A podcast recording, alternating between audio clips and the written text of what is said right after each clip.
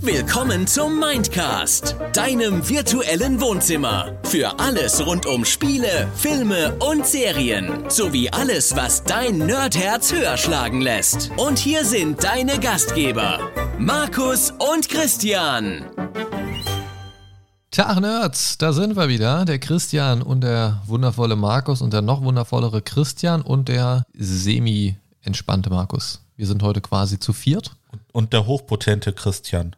Okay, das, ist mir scheinbar ein, ein, äußerst großes Bedürfnis, das nochmal zu unterstreichen. Natürlich. Ähm, ich bin ja. immer hochpotent. Was? Ja, nö, alles, alles gut. Ihr Lieben, in der heutigen Folge ähm, sprechen wir mit euch weiterhin über gruselige Themen. Äh, schauen wir mal, wie gruselig es tatsächlich wird. Ich möchte an dieser Stelle auf jeden Fall heute einen kleinen Disclaimer vorausschicken. Denn diese Folge könnte unter Umständen für zart beseitete Menschen etwas verstörend sein. Und wenn euch oder dich da draußen bereits Harry Potter-Filme in Angst und Schrecken versetzen oder euch der bloße Gedanke an Kreaturen aus Mythen und Legenden für Angstschweiß äh, sehr empfänglich macht, dann ist diese Folge vielleicht nichts für euch. Denn genau darüber sprechen wir heute, über Kreaturen aus Mythen und Legenden, die man vielleicht auch aus dem einen oder anderen Werk der Popkultur aus Horrorfilmen und Co. kennt. Genau, und wir reden nicht über Markus Keller. Nein, nein, nein, nein, nein. ähm, das auf jeden Fall nicht. Aber äh, nochmal zurück, denn ich, ich meine es tatsächlich ganz ernst. Ich kenne ein paar Leute, die wirklich schon ähm, sich sehr schnell, ja, nicht, nicht unbedingt gruseln, erschrecken lassen, sondern ich sag mal, die bei expliziten Darstellungen oder Erklärungen äh, schnell das Weite suchen. Und das, deswegen ist das tatsächlich so dreiviertel ernst gemeint. Denn äh, für alle Freunde der gepflegten Unterhaltung gibt es hier heute auf jeden Fall was abzuholen für euch zum Thema Kreaturen und Mythen, denke ich. Aber ich weiß auf jeden Fall, wir haben uns ja heute sehr unabhängig voneinander auf die Folge vorbereitet. Ich weiß, dass bei mir auf jeden Fall ein Ding mit dabei ist, wo sehr zart beseitete Menschen vielleicht mal kurz schlucken könnten. Ähm, ja, schauen wir mal. Aber ist eigentlich nicht so wild. Ihr wisst ja eh, dass wir hier mit äh, nichts zurückhalten eigentlich während unserer Folgen. Ich wollte es nur vorab gesagt haben. Ja, Christian, wie geht's dir heute? Ja, also heute ist äh, Freitag. Ne? Äh, wir stehen quasi äh, mit beiden Beinen jetzt im Wochenende. Ich mein hatte, Urlaub ist Montag zu Ende. Ja, äh, ich würde ja jetzt lachen, wenn ich nicht so müde wäre, aber nein, nein. Ähm, wir sollten ich, davon abkommen, die Folgen freitags abends aufzunehmen. Das ist irgendwie. Ja, irg irgendwie ist die Stimmung dann so ein bisschen. die, die, letzten, die letzten Folgen waren immer irgendwie so, boah, nee, ich oh. Okay. Nein, nein, also, ne, ich, ich habe Spaß an meiner Arbeit, aber es ist natürlich. Reicht äh, jetzt auch, ne? Ja, genau. Ja. Genau. Re reicht für heute. Ich, ich gönne dir das Wochenende. Ich dir auch dein Urlaubsende. Was? Toll, danke. Sehr, sehr lieb von dir. So, ihr Lieben, ich würde sagen, wir starten ins Thema, bevor wir uns noch mehr verquatschen. Ja. Wir haben uns unabhängig voneinander ein paar Kreaturen aus Mythen und Legenden herausgesucht, weil wir uns überlegt hatten, da müsste man eigentlich mal drüber sprechen. Das hat jetzt bis zu einem gewissen Grad vielleicht nicht so viel mit dem Schocktober zu tun, aber spätestens, wenn man das Ganze auf diverse Werke überträgt, zum Beispiel Horrorfilme oder irgendwelche Gruselschocker oder auch einfach die Vorstellung, dass diese Kreaturen vielleicht existieren, kann es vielleicht dem einen oder anderen von euch schon den leichten Schauer über den Rücken jagen oder die Nackenhaare sich aufstellen lassen. Und ich möchte beginnen. Ähm, die Kreatur, die ich mir herausgesucht habe, ist eine Kreatur, die mich sehr fasziniert hat. Und so bin ich generell vorgegangen bei meiner Auswahl. Ich habe überlegt, es, es gibt ja sehr viele Kreaturen, Viecher, Legenden ähm, über diverse Lebewesen. Ähm, und ich habe bei meiner Recherche überlegt, was fände ich jetzt einfach mal cool, ein bisschen näher zu beleuchten, auch mal zu gucken, wo sind da eigentlich die Ursprünge? Ja. Und äh, was habe ich eigentlich für einen Bezug dazu und was hast du auch vielleicht auch für einen Bezug dazu? Finde ich ganz spannend, weil wir es ja, wie gesagt, so unabhängig voneinander gemacht haben. Jetzt so kurz vor der Folge habe ich ja zumindest deine Liste schon gesehen. Das heißt, ich weiß so grob, was du vorstellst, aber weiß noch nicht genau, was da inhaltlich auf mich zukommt. Von daher bin ich da auch total gespannt. Meine Nummer eins heute ist der Drache. Ein Klassiker. Der Drache. Der Drache, ein Klassiker. Hat jetzt erstmal nicht so viel mit Horror zu tun. Ja. Ähm, aber ich finde es trotzdem eine sehr furchteinflößende Kreatur. Ähm, wenn man sich so einen Drachen vorstellt, ist es bei mir so dieser klassische westeuropäische Mittelalterdrache, gegen den die Ritter in ihren Rüstungen antreten. Also vierbeinig geflügelt, ne, wie, wie man es quasi äh, Ich- ich sag mal so, der aus in- Filmen kennt, gro- Ja, in, in unserem westlichen Weltbild so der Standarddrache, würde ich jetzt mal sagen. Der Standarddrache, okay. 0815 Dragonfly. Nee, Dragonfly ist wieder was anderes. So, so ein Smaug sozusagen. Ja, zum Beispiel. Und ich habe erstmal geguckt, was, was heißt Drache überhaupt? Weil habe ich mir tatsächlich noch nie Gedanken drüber gemacht. Okay. Ähm, weißt du's? Nein. So, so ganz spontan. Ähm, das Wort Drache kommt nämlich aus dem Altgriechischen Wahrscheinlich Draco oder so? Drakon Drakon. Ha! und äh, das heißt so viel wie Schlange im, also sinngemäß. Und wenn du es wortwörtlich übersetzt, wohl sowas wie der Starblickende. Der Starrblick. So, was, was für mich schon mal sehr gut zu einem Drachen passt, so dieser eindringliche Blick einer uralten Kreatur, so, ne, da, Ja, das, ja. Das, das passt für mich. Die dir den Kopf gleich weghabst. Genau. Und was, glaube ich, auch in jedem mythologischen Aspekt der Drachen mit drin steckt, ist, dass es so legendäre Wesen sind, also legendäre Wesen von großer Macht, in welcher Ausrichtung auch immer. Und das finde ich auch sehr faszinierend. Das ist generell, generell was, das mich total fasziniert an so Mythen, Legenden und auch, ja, ich sag mal, Übernatürlichem. Ähm, so Kreaturen, die uralt sind. Das, das mag ich auch am Vampirmythos so und, und bei den Drachen finde ich das genauso faszinierend. Kreaturen, die ähm, Jahrhunderte, vielleicht sogar Jahrtausende überdauern und wirklich im Prinzip für die so ein Menschenleben auch nur so ein Fingerschnippen ist oder so, so ein Wimpernschlag. Was, was so ein bisschen, wenn man, also je mehr man drüber nachdenkt, die eigene Existenz sehr in Relation setzt irgendwie, finde ich. Man denkt sich so, boah, 35, ich bin alt irgendwie und dann denkt man über eine Kreatur nach, die vielleicht 3000, 4000 Jahre schon alt ist. Ja. Und man denkt so, okay, alles klar, ich bin einmal so das kurze Ausatmen von einem Drachen. So, Ja. das ist meine komplette Existenz. Ja, und wer weiß, ne, äh, ob diese drei bis 4.000 Jahre nicht gerade äh, quasi die Teenagerzeit eines Drachen sind. Ja, und das, das ist wirklich das, das, das hat man ja oft bei Vampiren auch und so, dieses von wegen, ah, du bist 400, 500 Jahre alt, das ist, boah, du erbärmlicher Jüngling, ich bin 4000 Jahre, weißt du so. Ja. Und je älter du wirst, desto mächtiger bist du auch. Und das, das finde ich bei Drachen auch so cool. Du hast so diese, in, in sämtlichen Mythologien eigentlich so diese uralten, weisen Drachen, die unfassbar intelligent sind. Sei es jetzt, weil Drachen an sich einfach intelligente Kreaturen sind oder weil sie einfach unfucking fassbar lange leben und lange Wissen anhäufen. Und das ist ein total faszinierender Faktor und das, das mag ich total gerne. Und dieser Drachen an sich, aber ganz speziell die, die westlichen Drachen, ich habe auch mal überlegt, wie sieht das so optisch aus? Was, was kenne ich so? Und mir sind spontan eigentlich nur zwei bis drei verschiedene Varianten eingefallen, so auf Anhieb. Und zwar einmal so dieser klassische westeuropäische Mittelalterdrache, wie ich ihn immer nenne. Ja. Ähm, dann dieser asiatische, eher, eher dünne, eher lange Drache. ja, quasi Also- wie eine Schlange. So ein bisschen genauso wie, wie so eine Luftschlange. Ja. Eine, eine, eine, eine, ja, eine Schlangen, mehr, mehr Schlange als, als äh, Eidechse, sage ich Ja. mal. Grüße gehen raus an Shenlong. Ja, genau. Und ähm, grundsätzlich überschneiden sich die verschiedenen Drachenmythologien eigentlich darin, dass es in der Regel so eine Mischung aus Reptilien, Vögeln und Raubtiere ist. Ja. So in manchen mehr, also so einzelne Aspekte mehr ausgeprägt als andere und in der anderen Mythologie dann wieder so ein bisschen mehr. Also ne, das verschiebt sich immer so ein bisschen. Aber was ich ganz spannend finde, ist, dass es eigentlich nicht nur so an einem Ort der Welt diese Legenden und Mythen gibt, sondern wirklich auch, und das finde ich generell bei diesen mythischen Kreaturen, sage ich mal, sehr faszinierend und ein bisschen beängstigend auch, muss ich sagen, dass das wirklich schon teilweise Jahrhunderte, Jahrtausende zurückliegt, dass, dass diese Dinger gibt. Und auch heute redet man noch davon und Ja. sagt nicht, ja, das war irgendein Bullshit, den sich die Leute vor 4000 Jahren mal ausgedacht haben, haben auf einer Höhlenmalerei irgendwo mal entdeckt oder so, sondern dass das immer noch Mythen und Legenden sind, die sich bis heute irgendwie durchziehen. Und bei solchen Sachen denke ich mir immer so, da muss doch irgendwie so ein Fünkchen Wahrheit dran sein.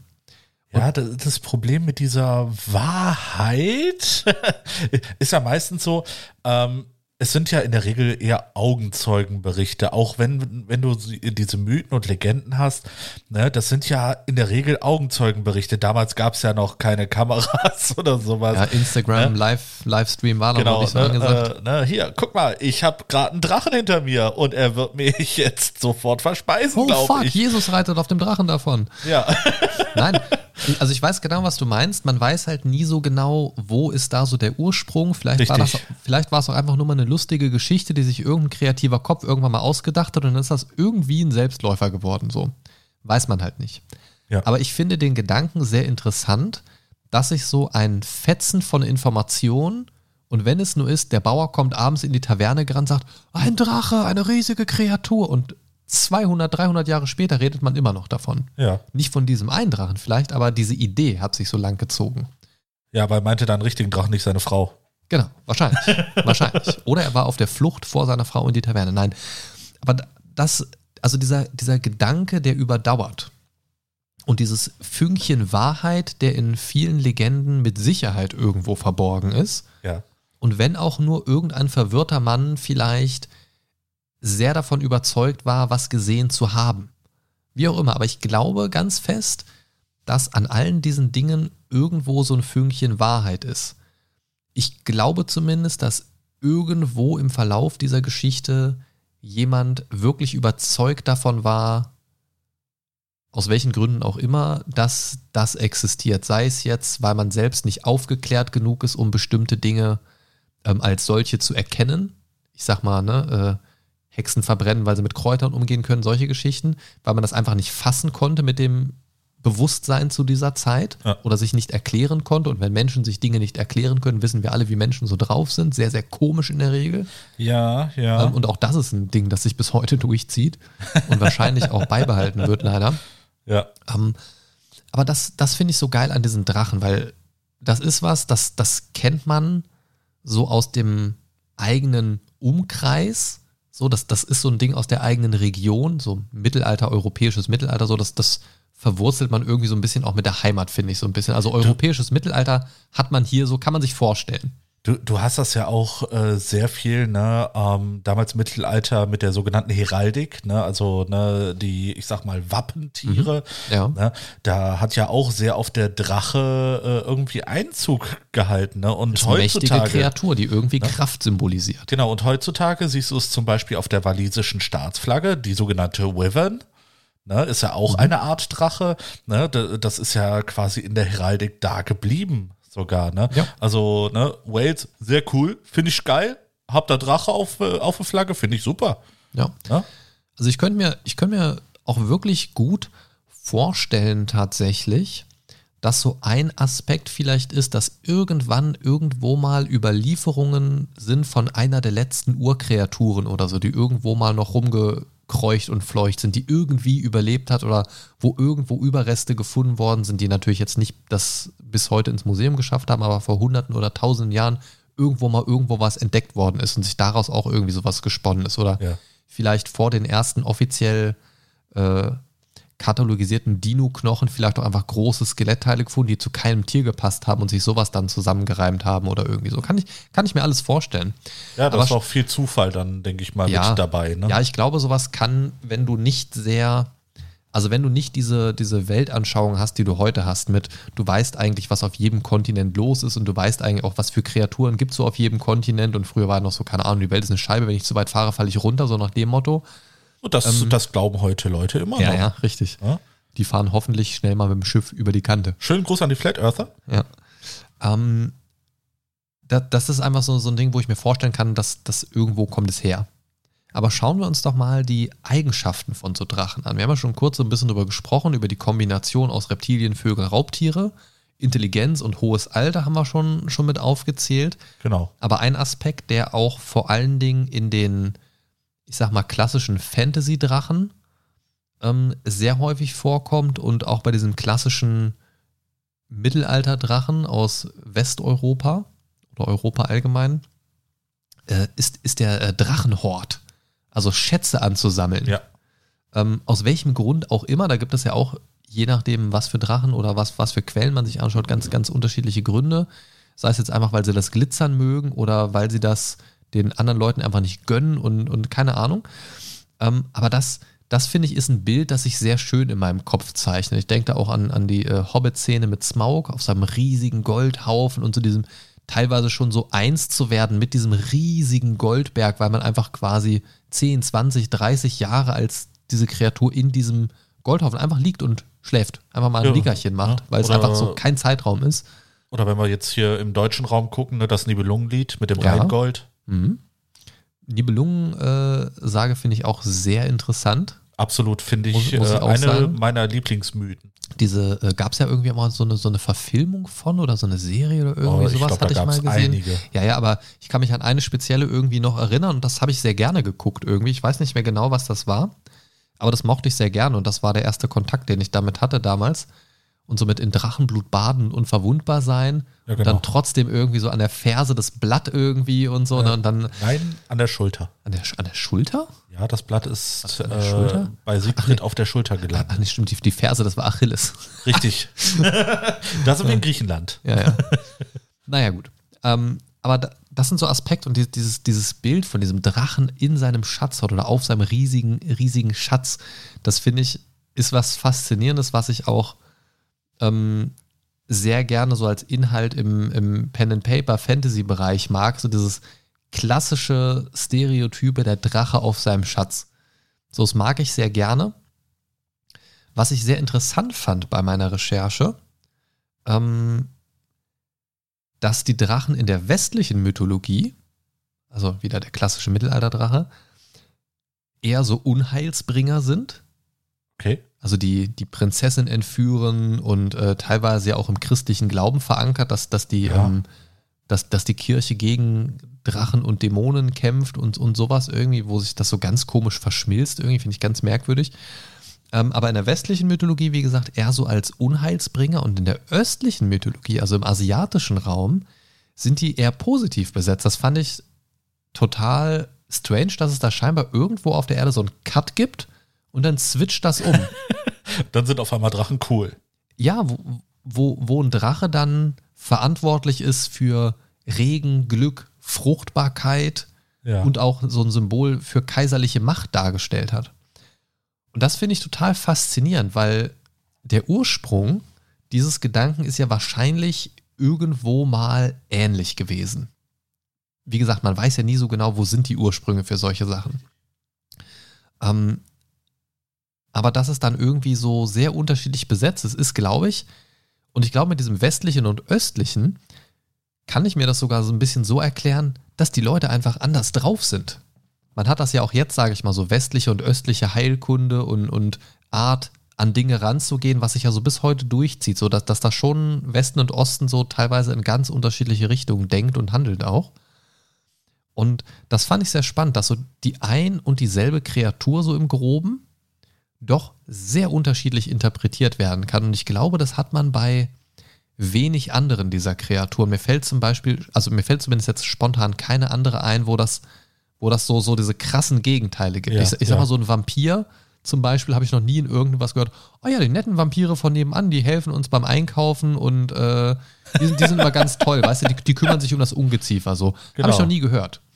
Genau. So, also, Und die kümmern sich immer sofort, wenn wir zu viel Blut haben. Ja, ja genau. Zu viel Blut, ein, ein klassisches Problem von ja, Menschen. Ja, ja. Wenn du Vampire fragst. Überblut. ich habe ja? Überblut, Herr Doktor. Wer, wer kennt das nicht? Ja. um, ähm, aber kommen wir nochmal zurück zu diesem Mythos rund um die Drachen. Ja. Ich finde das. Ich, ich weiß nicht, was mich daran so fasziniert, aber ich glaube, es ist wirklich so dieses, dieses Alte, dieses, dieses, Dinge, die längst in Vergessenheit geraten sind und dieses, ah, ich weiß nicht. Das, das, das hat irgendwie was und das, das zieht sich bei mir, ich, ich mag ja total viel von diesen übernatürlichen äh, Sachen und Kreaturen und so. Das zieht sich bei mir sehr oft durch, so dieses uralte mit, mit Zeitalter überdauernde und so weiter, das hat irgendwas. Ja. Vielleicht stehe ich auch deshalb auf, auf so Zeitreise-Shit irgendwie, wenn es um Serien geht aber irgendwas fasziniert mich an diesem Faktor Zeit. Ja, also du möchtest gerne zurückreisen, wo die Drachen leben. Nee, keine Ahnung. Da habe ich mir noch nie Gedanken drüber gemacht, ehrlich gesagt. Aber so dieses, ich glaube einfach dieser Gedanke, und das, das ist, glaube ich, auch was, was, was Menschen generell schnell beschäftigt, die eigene Vergänglichkeit. Sich selbst so in Relation zu sehen, auch wenn man jetzt mal guckt, so rein, rein wissenschaftlich, einfach mal so das Alter der Erde, das Alter des Universums und solche Geschichten, ähm, dass man sehr schnell so ein bisschen, ja, sich selbst auf den Boden der Tatsachen zurückholt, dass man eigentlich gar nicht so bedeutend ist. Und ich glaube, das ist was, was, was unterbewusst bei, bei so uralten Kreaturen einfach mitschwingt. Wenn man jetzt mal sich so die klassischen Sachen anguckt, du hast eben schon gesagt von äh, Tolkiens Hobbit, der Drache Smaug. Genau. Ähm, ist so ein Klassiker, den, glaube ich, jeder Ki Kinogänger der letzten zehn Jahre irgendwie mitbekommen hat. Selbst wenn man noch nie Kontakt mit Drachen hatte in irgendeiner Form, spätestens da hat man mal einen sehr coolen Drachen, wie ich finde, kennengelernt. Ähm, aber auch zum Beispiel äh, in einem anderen großen Ding, Harry Potter. Ja. Gibt es ja auch äh, Drachen. Es gibt ja diese, diese äh, Wettkämpfe gegen Drachen und generell auch die magischen Tierwesen, wo es ja auch mehrere Drachenartige gibt. Aber auch der Wildhüter Hagrid zum Beispiel hat ja auch so, ein, so ein, äh, äh, ein Drachenei, beziehungsweise Harry muss äh, ein goldenes Ei von einem Drachen stehlen, sich das äh, beschaffen als, als Aufgabe. Und auch da sind in einer magischen Welt sage ich mal, Drachen als mythische Kreaturen fest verankert. Und Drache plus Magie ist auch so ein Ding, was so Hand in Hand geht. Drachen werden oft auch ähm, kombiniert mit magischen Fähigkeiten. Ja. Ähm, und dabei, dabei ist jetzt nicht mal das klassische Feuerspein gemeint, sondern dass das ihre Zähne, ihre Schuppen magische Eigenschaften verleihen oder dass sie generell magische Fähigkeiten besitzen. Ähm, beim Witcher zum Beispiel auch. Ähm, und und das, das ist so ein, so ein Faktor, Drache plus Magie, der auch sehr interessant ist. Hast du zum Beispiel auch wieder, wenn du in Richtung Mittelalter denkst, äh, die Ritter der Tafelrunde. Ja. Ritter, äh, hier äh, König Artus, Ritter der Tafelrunde, Merlin, Drache und so weiter. Das, das ist auch ein so ein ein so ein Bündel, sage ich mal, dass ja, man, das, das dass, ist dass auch man wieder sich so auch ein nicht, Paket. Ne? Genau, dass, dass man, dass man sich eigentlich nicht ohne vorstellen kann. Und auch das finde ich faszinierend, dass da viele Sachen sich so gegenseitig beleihen, was, was Ideen und Inspiration angeht. Und bei den Sachen wie, ich sag mal, einem Drachen, den eigentlich jeder schon mal irgendwo in irgendeiner Publikation wahrgenommen hat, sei es jetzt Film, Serie, Buch oder sonst irgendwas, äh, zum Beispiel auch Buch äh, Aragon, äh, was jetzt als Film nicht so nicht so der Knaller war, äh, vergessen war, dass es existiert oder auch für Kinder auch zugänglich gemacht wird. Nicht so dieses Bedrohliche, sondern auch in, in äh, süßer Form, zum Beispiel Drachenzähmen leicht gemacht. Ja. Zum Oder Beispiel ganz klassisch Grisou. Grisou, das Urmel, Tabaluga. Ja. Das, das sind alles so Sachen, wo ich auch in der Kita tatsächlich öfters Kontakt mit habe. Also äh, der, der kleine Drache Kokosnuss, Dreijährige, Vierjährige, Ja, die stimmt. lieben das. Ja. Ähm, und das, das sind so dann Sachen, wo das eher ähm, ja in der Kinderliteratur eigentlich nie bedrohlich dargestellt wird, zumindest also spätestens bis zum Ende der Geschichte ist der Drache dann doch irgendwie immer ganz nett. Am Anfang haben sie alle Angst und irgendwie ist, wird da so ein bisschen das Feindbild gebrochen mit dem Feindbild. Und das finde ich eigentlich auch ganz cool, dass, dass es nicht nur diese eine Darstellung gibt. Und das macht Drachen für mich persönlich zu sehr faszinierenden Kreaturen. Und ich liebe das wirklich auch in, in verschiedenster Art und Weise Drachen dargestellt zu sehen. Ich bin ganz ehrlich gesagt kein Fan von diesem asiatischen Drachen. Ähm, es sei denn, es ist Shenlong, den finde ich tatsächlich sehr cool, Oder Wushu. weil ich einfach, oh Gott, direkt Otto Walkes Stimme im Kopf. Ähm, ja, aber auch da zum Beispiel, ne? auch, auch ähm, da gibt es das wieder in, in äh, Zeichentrickform, sage ich mal, in Animationsfilmen und pipapo. Ähm, man sieht es eigentlich in jedem Medium und das, das finde ich sehr faszinierend, dass es da so vielfältige Darstellungen von gibt. Und ich glaube tatsächlich, das würde ich mir auch für die ein oder andere, äh, ja, doch etwas gruseligere Kreatur vielleicht noch wünschen, wobei das natürlich auch so ein bisschen den Flair nimmt. Ja, lieber Christian, jetzt habe ich ganz viel über Drachen gesprochen. Ich, Ja. bin, ich bin gespannt, was du mitgebracht hast. Ich kenne ja, wie gesagt, deine Liste. Genau. Ähm, kannst du denn meine Faszination an Drachen so ein bisschen nachvollziehen? Absolut. Wie, ge- wie geht's Absolut. dir damit? Also, was, was ist so dein Standing zu Drachen? Mein Standing zu Drachen ist, ähm, es sind, also so wie ich die Drachen quasi äh, in der Mythologie oder in Geschichten kennengelernt habe, ähm, sind es nicht nur die reißenden Bestien, wie sie oft dargestellt werden, sondern auch ähm, super intelligente Kreaturen, sehr weise. Ne, das, das ist ja auch noch so ein äh, Faktor, der äh, auch in diversen äh, Mythen, Geschichten, Legenden äh, erzählt wird, dass ähm, aufgrund ihres äh, hohen Alters Drachen auch als super weise gelten. Na, und nicht äh, jeder Drache ist gleich äh, ein fleischfressendes äh, Ungetüm. Ne? Und äh, diesen Aspekt finde ich persönlich immer sehr interessant Ne, wenn diese auch äh, quasi in Geschichten äh, zu Menschen reden können, ne, weil sie eben so intelligent sind. Ne, und ähm, das ist so ein Aspekt, den ich ultra interessant finde.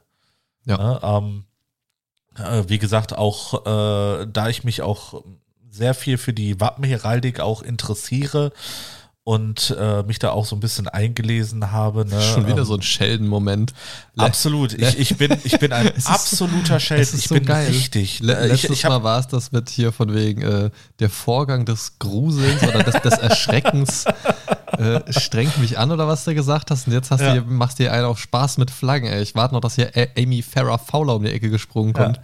So, soll ich dir noch eine lustige, äh, eine lustige Begebenheit erzählen, beziehungsweise ein Fakt? Oh, ich bin mir ich nicht sicher, ob ich so ich fahre sehr gerne Zug.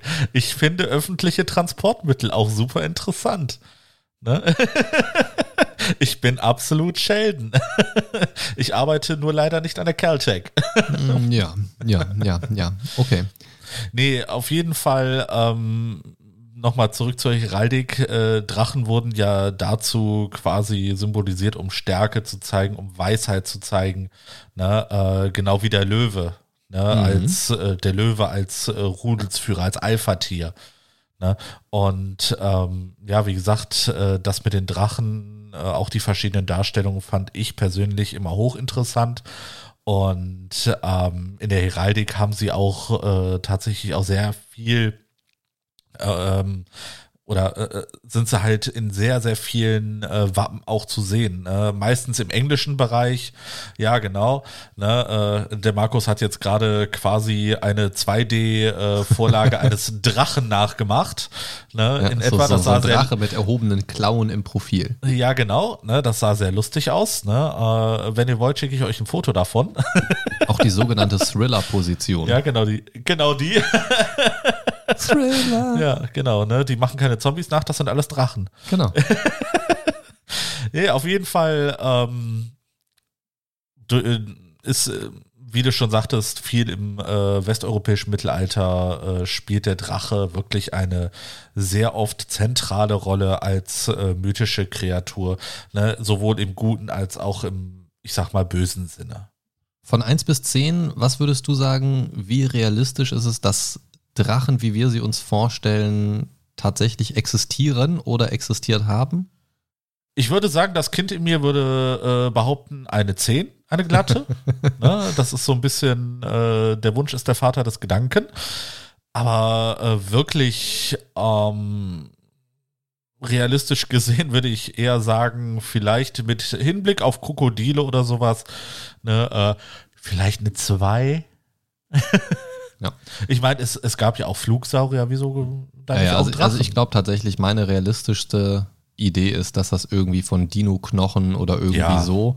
Also ich glaube, also ich glaube schon, dass es äh, Dinosaurier gegeben hat, beziehungsweise dass es Kreaturen dieser Größenordnung gegeben hat, ist ja klar. Man, man streitet jetzt ja drüber, von wegen hatten die früher vielleicht alle Federn und keine Ahnung, was gab es ja in den letzten Jahren immer wieder so Diskussionen die ganz anders waren als in äh, Jurassic Park dargestellt und pipapo, neue Erkenntnisse, lalala. Ähm, aber ich denke schon, dass es einfach was mit, mit den äh, Urzeitkreaturen, um es mal grob zusammenzufassen, einfach so zusammenhängt, dass da ja, irgendwelche durchaus. Überreste waren oder wie gesagt, vielleicht auch irgendwo noch so ein entfernter Verwandter, der zumindest größer war als alles andere, was man kannte und so weiter, oder irgendwie noch rumgestolziert ist oder irgendwie sowas, aber irgendwie so mit Feuerspeien und so weiter, das halte ich einfach für absurd. Ja, aber leider. gut, man, man weiß es nicht. genau. Aber ich würde es auch relativ niedrig sagen. So, Christian, pack mal aus. Was, was hast du dabei? Gut, äh, erklär du ich pack mal mal- aus und leg auf den Tisch. Was? Nein. ähm, Da war sie, die Mini-Salami. oh, Alter, Oh, Mensch, die tut dir auch weh. ich muss, so, ich muss ähm, genau gucken, es ist Streichwurst. Oh Gott, Gott. Scheiße, jetzt hast du mich aber so richtig rausgebracht. Geil, Nein, Mann. Das gefällt dir, ne? Ja, Shoutouts an Patrick. Ein bisschen, ja. Nee, ähm, ich, ich bin die äh, Recherche ein bisschen anders äh, angegangen, weil ich ähm, persönlich gerne wissen wollte, wie sieht das eigentlich aus ähm, in der Weltgeschichte? Was für äh, mythische Kreaturen gab es dort, beziehungsweise was für äh, Legendenkreaturen oder angeblich gesichtete Kreaturen? Ich, äh, wobei ich dann den Fokus auf das angeblich lege und ähm, habe mir einfach mal von jedem Kontinent äh, ein Beispiel herausgesucht. Ähm, ich möchte jetzt nicht dadurch, dass wir jetzt äh, viel mit über die über Westeuropa und sowas geredet haben, äh, möchte ich nicht mit der Kreatur aus Europa anfangen,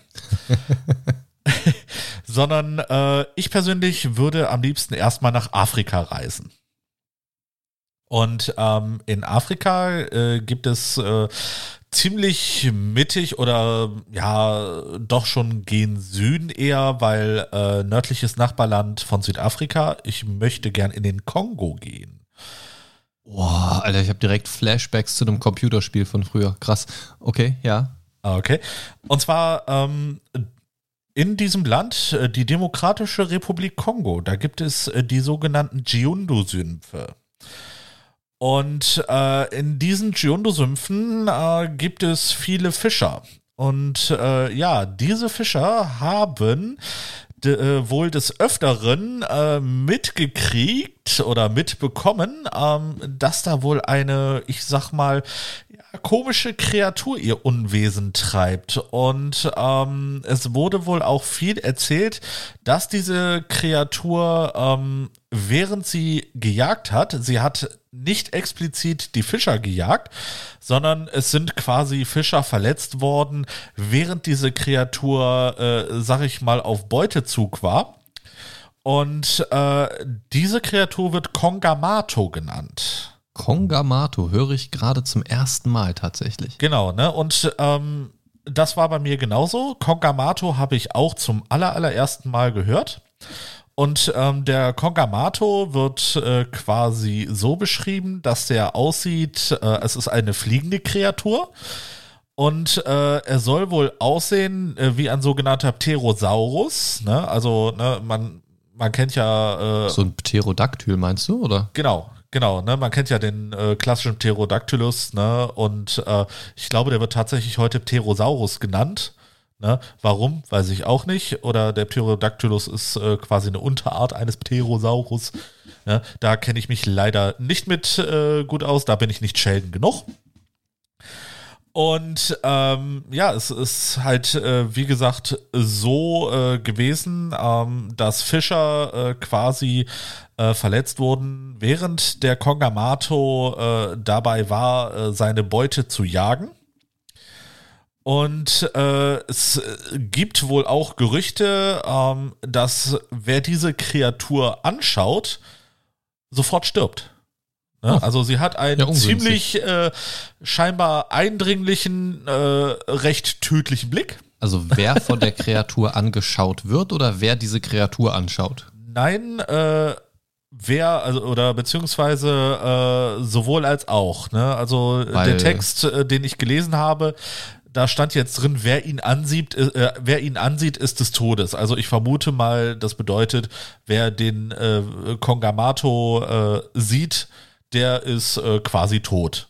Ich will, dir, ich will dir deine Story jetzt nicht verderben, aber wie kann dann jemand davon berichten, ihn gesehen zu haben? Vielleicht andere, die ihn nicht angesehen haben, keine Ahnung. Die könnten dann ja nur berichten, da ist jemand umgefallen. Ja, Ich will jetzt ja nicht der Miesmacher auf der Party sein, aber zu spät. das ist ja, ich meine, ich bin ja jetzt relativ pragmatisch veranlagt. So, das Ja. ist so, wenn du mich anguckst, stirbst du, aber erzähl's keinem. Hm. Richtig. Ja, Ja. gut, ja, ja gut, aber, aber so, so grundsätzlich kann man sich das dann so vorstellen, dass, dass der da so durch diesen sumpfigen Dschungel fliegt und seine Beute jagt und Genau.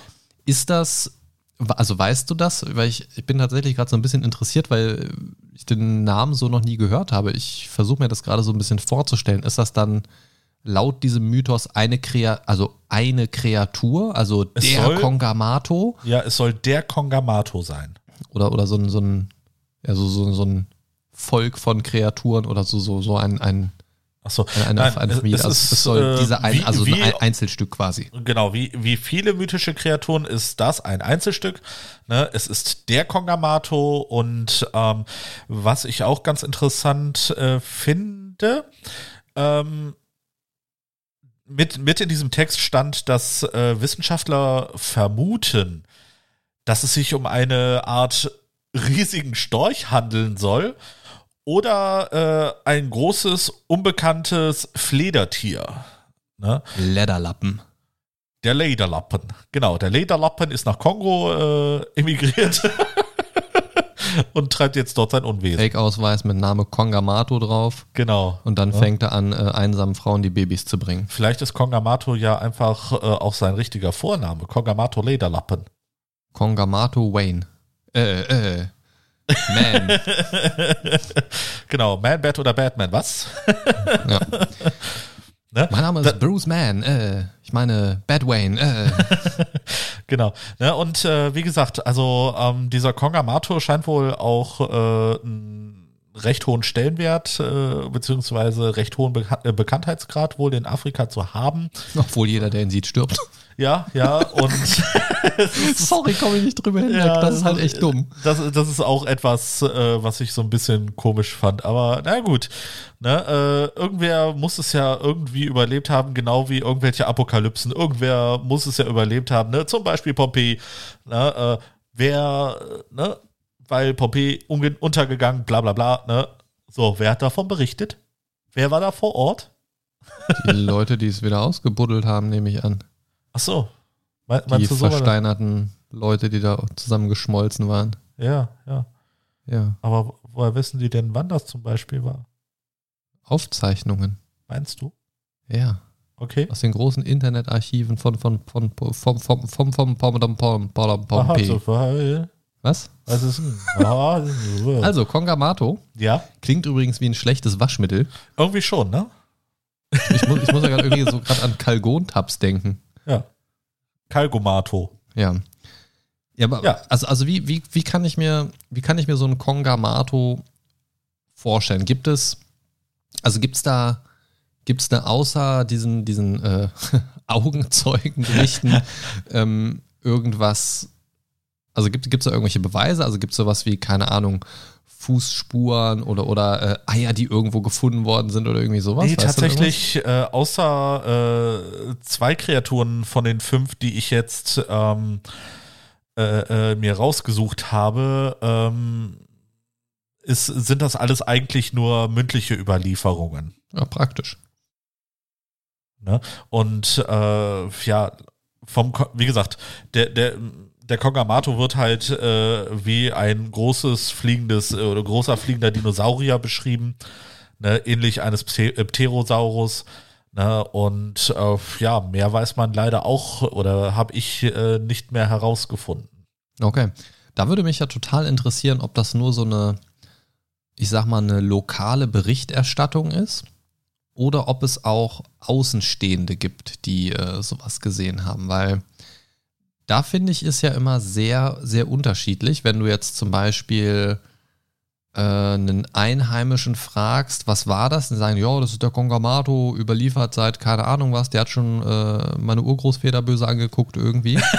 Und die haben es nicht überlebt. Genau. Und, ähm, und dann kommt plötzlich einer aus einem anderen Land um die Ecke und sagt, ach nee, guck mal, das ist doch nur ein großer Storch. Ja. So, die, die haben wir bei uns überall. Ja, äh, dazu habe ich tatsächlich äh,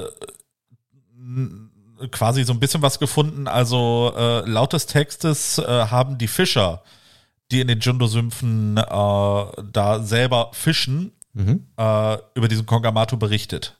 Ne? Also ich habe nichts davon gelesen, dass äh, irgendwer anders irgendwie außenstehend äh, irgendwas dazu gesagt hat, sondern weil- weil es wurde ja explizit schon mal. nur von den Fischern Ja. die Rede. Weil das finde ich immer ganz interessant, weil das gibt es ja schon mal bei der ein oder anderen Legende oder Ja. dem ein oder anderen Mythos, dass dann auch irgendwo aus anderen Kreisen berichtet wird, dass ja, ja, doch, das, das habe ich gesehen und das gibt's wirklich oder dass, dass plötzlich ähnliche Berichte aus anderen Ländern auftauchen zu einer fast identischen Kreatur oder so. Sowas, sowas Ja, finde ich genau. dann immer ganz interessant, weil da kommt halt direkt wieder so mein Gehirn ins Spiel und sagt, ja, Moment, irgendwo muss doch da ein Ursprung sein. Ob das dann einfach nur so weitergetragen wird von A nach B oder ob ähnliche, ähnliche Dinge dazu führen, dass dieses Gedankengut quasi sich bildet zu, Genau. diesem, zu diesem Mythos. Das finde ich immer ganz spannend, deswegen habe ich gefragt, okay. Ja, krass irgendwie. Kong, Kongamato, noch nie gehört? Ja, ja, wie gesagt, ich habe auch äh, möglichst versucht, äh, Kreaturen zu nehmen, die halt nicht so bekannt sind. Ja, finde ich, finde ich cool. Ich finde das äh, sehr schön, dass wir da sehr unterschiedlich vorgegangen sind, weil ich habe wirklich an mich an den Klassikern orientiert, die mich immer wieder faszinieren oder Ja. Wo ich auch im Rahmen der Folge einfach mal die Gelegenheit nutzen wollte, äh, ein, zwei Sachen dazu rauszufinden. Ähm, und ich sag dir echt, bei meiner Nummer drei heute, holla die Waldfee. Ja, Ich war überrascht. aber wenn, wenn ich jetzt so auf die Zeit äh, gucke, ich Ja, glaube, diese ich- Folge wird doch deutlich länger. Ich glaube, diese. Folge wird ein Zweiteiler. Ich vermute es fast, ja. Oder so. Oder eine sehr lange Folge. Wir werden mal sehen. Genau. Aber schauen wir erstmal, bis die Folge vorbei ist. Aber äh, mehr als eine Stunde wird es auf jeden Fall. Absolut. Das äh, kann ich mit Blick auf die Uhr auf jeden Fall schon machen. Aber das ist ja nicht Ja, schlimm. genau. Das ist ja gar nicht schlimm. Genau. So, dann äh, würde ich mal sagen, hau mal deine Nummer zwei raus. Meine Nummer zwei, da sind wir jetzt schon wieder bei, bei wirklich, ich würde schon fast sagen, dem Klassiker schlechthin. ja. Ähm, stell dir vor, du gehst campen. Ja. Es raschelt plötzlich, es ist nachts, es raschelt irgendwie, keine Ahnung, und du gehst raus vor dein Zelt, um nachzugucken, was passiert, was jeder machen würde, der nicht ganz bei Verstand ist. Äh, Scheißdreck würde ich tun, ich würde das Zelt zulassen. Ich bin doch nicht, ich bin doch nicht bescheuert. Am besten noch so ein rotes äh, Sternflotten-Shirt anziehen und direkt vors Zelt gehen, damit du direkt umgebracht wirst. Ja, irgendwie. genau. Ähm, nee, stell dir vor, du gehst vor dein Zelt und, und gehst diesen Geräuschen nach, irgendwie, wie man sich das so, so vorstellt oder wie man es aus Filmen kennt und plötzlich siehst du so nur ein paar Meter von deinem Zelt entfernt, guckst auf den Boden und siehst so einen riesigen Fußabdruck im Boden. Denkst du, oh, fuck, Was eine Wildsau. Was? der ist es. Der Bigfoot. Ja? Ja. Ein Klassiker, der ähm, mehr so ähm, US-amerikanisch lokal zu verorten ist. Ähm, aber auch davon gibt es ja verschiedene, verschiedene Ableger tatsächlich. Ähm, und ich finde es interessant, weil das ist so ein Ding, da hast du einmal den Bigfoot und da hast du theoretisch an einem ganz anderen Teil der Erde, nämlich äh, Ecke Himalaya, hast du dann das Gegenstück den Yeti. Genau. Was, Genau. was quasi von der Kreatur eine Kopie ist, quasi so der, der Braunbär und der Polarbär, Ja, nur halt als, ne, so Big Bigfoot-Kreatur quasi. genau. Entweder Nordamerika oder der Bhutan. Hm.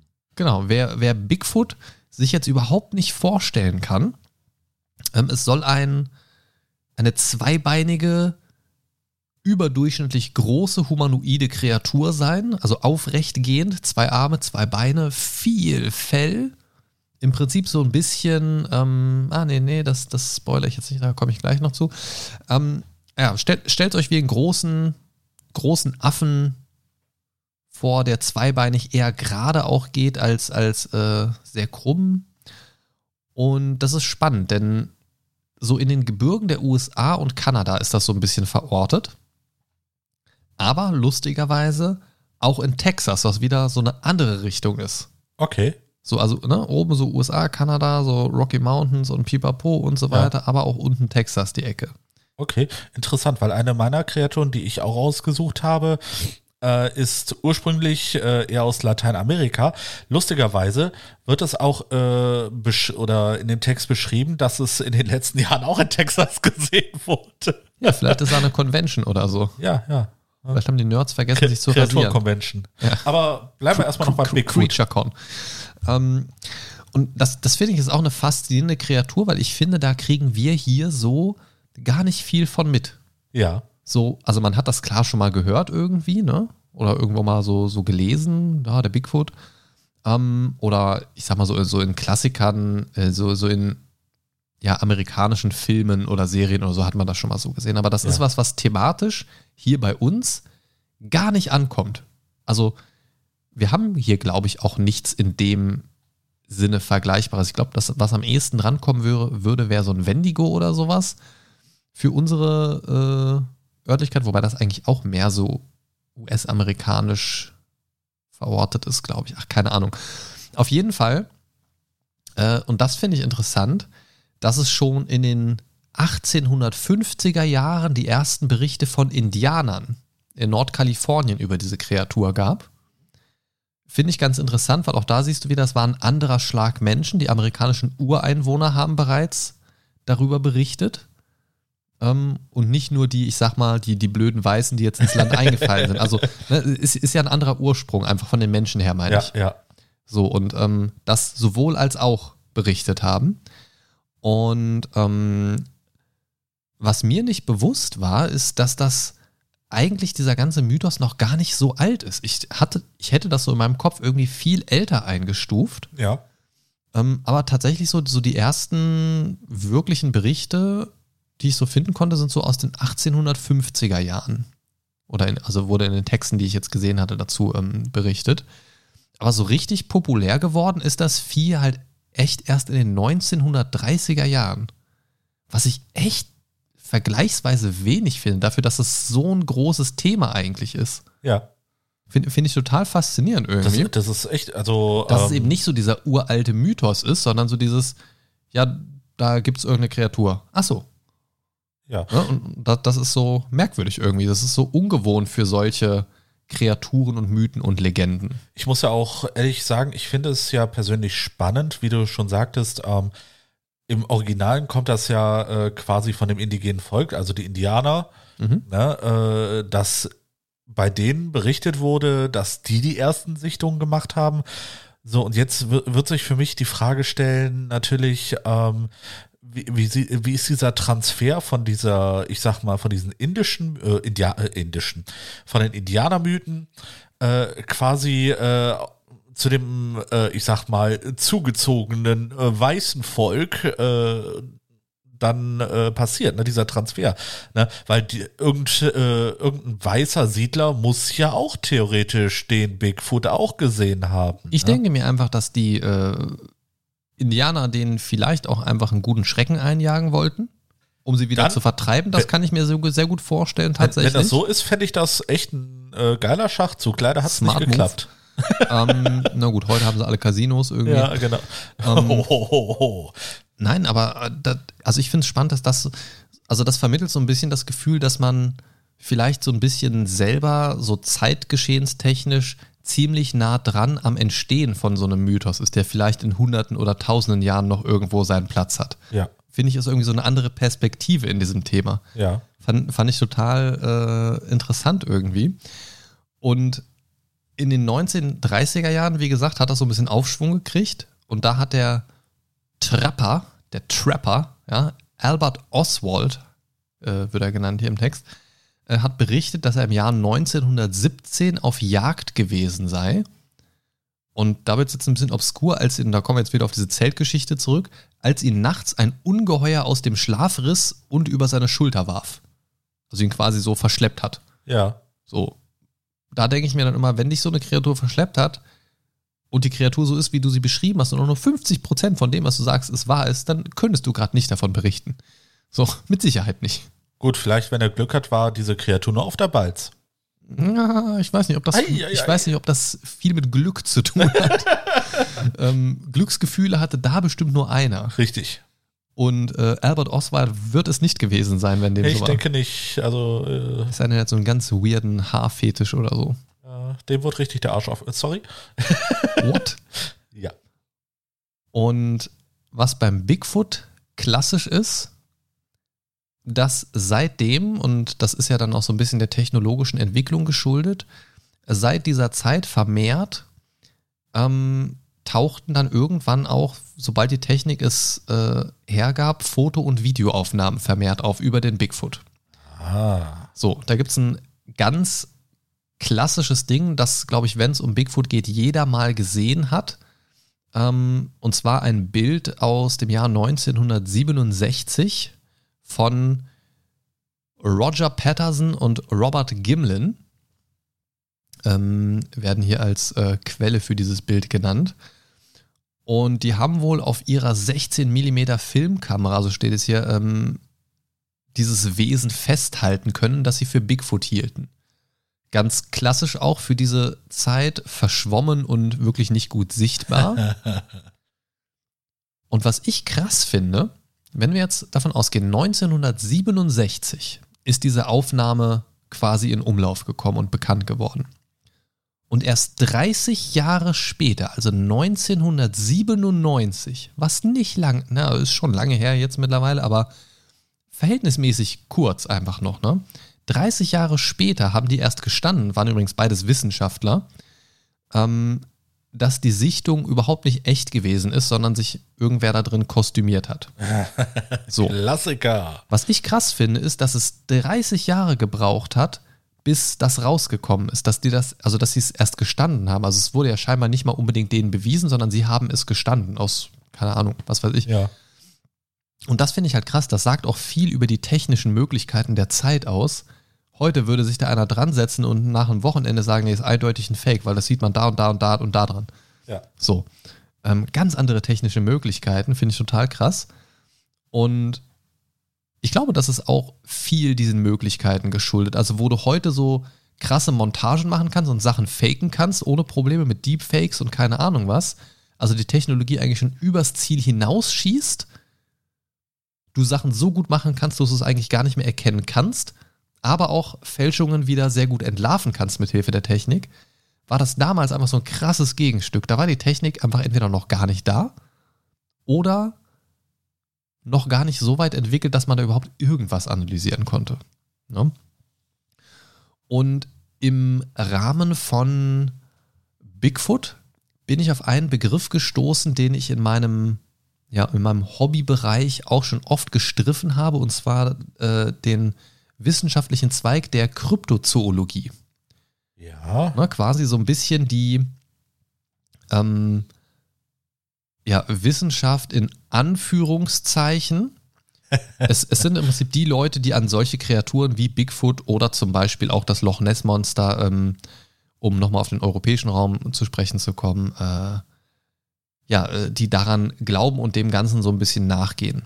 Und was das Spannende daran ist, diese Kryptozoologen, diesen Begriff, den habe ich immer irgendwie so ein bisschen mit diesen äh, ja, Mythen und Legenden, Kreaturen, Spinnern verbunden, die da irgendwelchen Hirngespinsten nachjagen. Aber das Witzige ist, was ich tatsächlich gar nicht wusste, dass nur durch Kryptozoologen oder primär durch Kryptozoologen tatsächlich Existenz von Kreaturen nachgewiesen werden konnte. Denn, ähm, also die durch sie entdeckt worden sind, denn zum Beispiel äh, das Okapi und auch der Komodowaran, äh, deren Existenz wurde eine ganze Weile lang angezweifelt, bis so. Kryptozoologen das nachweisen konnten, dass sie existieren tatsächlich. Ähm, und das finde ich total spannend, aber wie wir wissen, bei Bigfoot gab es da jetzt noch keinen eindeutigen Existenzbeweis. Aber diese Kryptozoologen gehen da auch den konkreten Ansatz, sich nicht irgendwas herbeizuspinnen. Und das finde ich an diesem Bereich dieser Kryptozoologie interessant. Ähm, das nimmt zwar auch so ein bisschen diesen, diesen Gruselfaktor, dieses Mythische raus, diese wissenschaftlichere Herangehensweise, aber die sagen ähm, oder, oder vermuten, dass der Bigfoot von der ausgestorbenen Art des Gigantopithecus abstammt. Und das soll so eine Art Riesenaffe gewesen sein vor sieben bis acht Millionen Jahren. So, und manche Knochenfunde von dem wurden wohl sogar auf weniger als zwei Millionen Jahre Alter geschätzt. Und so ein Riesenaffe kommt natürlich einem so einem humanoiden Bigfoot, wie ich ihn beschrieben habe, schon sehr nah. Und von daher ist das, glaube ich, ein ganz guter Ansatzpunkt, wenn man von einem Riesenaffen ausgeht und wenn wir an frühere Kreaturen denken, war ja alles immer noch ein bisschen größer und, und ein bisschen unverhältnismäßig zu heute. Äh, auch die ganzen Echsen und so weiter, Dinosaurier, bla bla bla bla bla. Von daher ist das, glaube ich, ein ganz guter, äh, ganz guter Ansatz. Aber ich habe einen super, super lustigen Fun Fact dazu noch gefunden. Okay. Ähm, der wenig gruselig ist tatsächlich, aber wo ich mir dann denke, so, wie lustig manchmal auch so ein gruseliges Thema eigentlich sein kann. Denn ähm, also einmal natürlich gehen die meisten, meisten Experten davon aus, die da so ein bisschen dem Ganzen nachgegangen sind, dass das entweder äh, Fälschungen sind oder irgendwelche anderen Tiere, wie zum Beispiel Braunbären, da irgendwie sich auch mal aufgerichtet haben, dann irgendwie unscharf fotografiert worden sind, so halb sichtbar im Schatten oder im Halbdunkeln oder so. Und ähm, ich glaube, da sind wir uns einig, dass die meisten Sachen einfach fake sind, was sowas angeht. Gerade was du mit einer humanoiden Gestalt irgendwie nachstellen kannst, theoretisch mit Menschen in Verkleidung oder irgendwie auch immer. Äh, ich glaube, da steckt dann schon sehr viel Fake dahinter. Einfach auch durch Medienaufmerksamkeit und so weiter wollen da natürlich manche das schnelle Geld auch einfach machen. Aber dieser Fun Fact und äh, ich weiß, den, den Bezug wirst du jetzt herstellen, wenn ich dir die Frage stelle, aber den Fun Fact kennst du, glaube ich, nicht. Was hat der Bigfoot mit Star Wars zu tun? Ding, ding, ding, ding, ding, ding, ding. Lass mich raten. Äh, es heißt Chewbacca? Richtig, darum geht es. Und äh, während des Drehs 1983 von Die Rückkehr der Jedi-Ritter ähm, wurde dem Schauspieler, der in diesem Kostüm steckte, namentlich Peter, äh, Peter Mayhew, äh, dem wurde gesagt, dass er bitte nicht in diesem Kostüm durch den Wald laufen soll, damit er nicht für den Bigfoot gehalten wird. Denn der Witz daran ist, die Dreharbeiten zu diesem Film haben teilweise im Kalif in den kalifornischen Redwoods stattgefunden, wo der eben sau oft schon gesichtet worden sein sollte. Geil. Ja? Und das Problem war, die Leute hatten einfach Angst, dass der abgeknallt wird von irgendwelchen Jägern. So. Schon bitter, oder? Ja. Das ist echt bitter. So, und, und da, da, da, ich dachte, jetzt, jetzt stell dir vor, du drehst einen Science-Fiction-Film und da kommt eine Kreatur drin vor, die genau dort schon oft gesichtet worden ist, wo du dieses Ding drehst, im, in die, genau diesem Wald. So, also, was? Shit me not? Also, also, wie, hä? Wer Warum? kam auf diese Idee? So, aber ich fand den Ratschlag eigentlich ganz nett. Geh bitte nicht in einem Kostüm in den Wald. Ja. Wir haben noch ein paar Drehtage, Kollege. So, weißt du? F fand ich total witzig irgendwie. Das ist nicht der Bigfoot, den ihr sucht. Ja. Aber ich glaube, ich glaube, bei solchen, also gerade bei diesen humanoiden Geschichten, ist oftmals auch unser, unser ähm, Weltanschauungsbild oder auch unsere Bereitschaft, Dinge zu akzeptieren, oft ein Hinderungsgrund.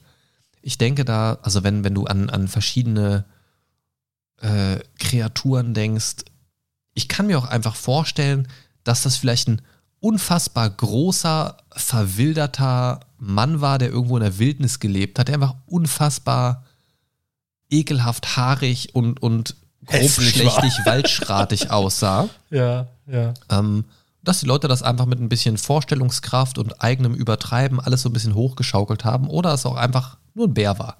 Das, das weiß man nicht. Also gerade diese humanoiden Kreaturen, muss ich sagen, habe ich immer so ein bisschen meine Schwierigkeiten mit.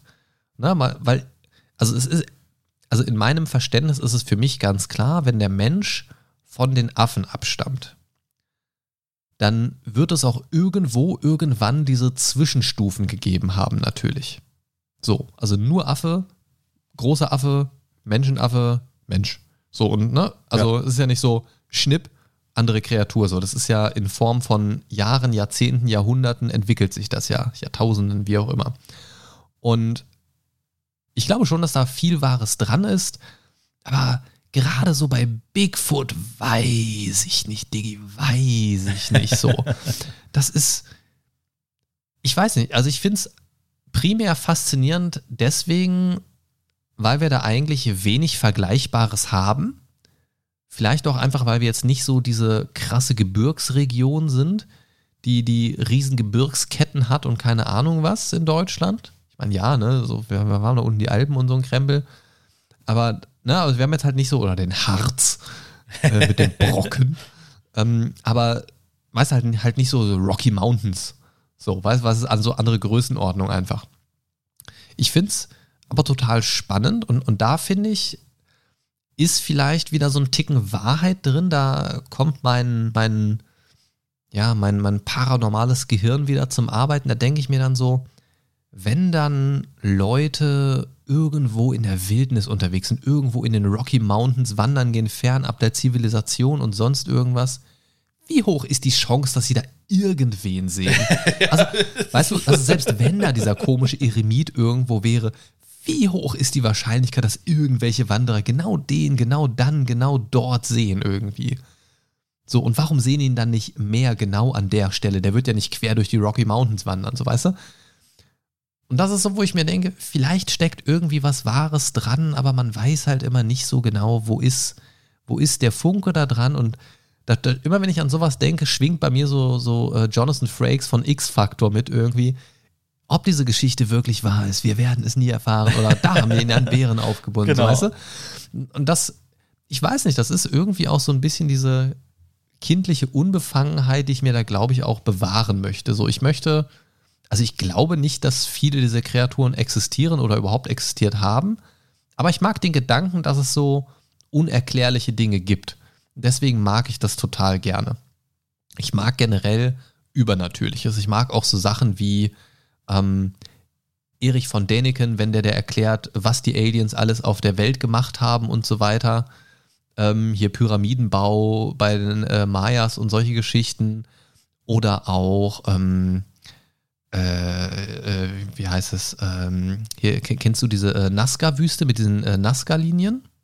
Äh, sagt mir irgendwas. Hat jetzt nichts mit Kreat- Kreaturen zu tun, aber es sind im Prinzip so geometrische Formen und, und Tierdarstellungen, so Spinnen Ah, und sowas, Ja, ja, ja. die, die nur, ich glaube, wenige Millimeter oder Zentimeter tief im Boden sind und die sind so gerade gezogen. Du siehst das aus ein, zwei Kilometern in der Luft Ja, erst richtig ja. in voller Größe. So groß sind die quasi durch diese Wüste gezogen und die ergeben halt wirklich, ähm, wirklich krasse Figuren, wo man sich halt die Frage stellt, und die gibt es halt schon super duper lange.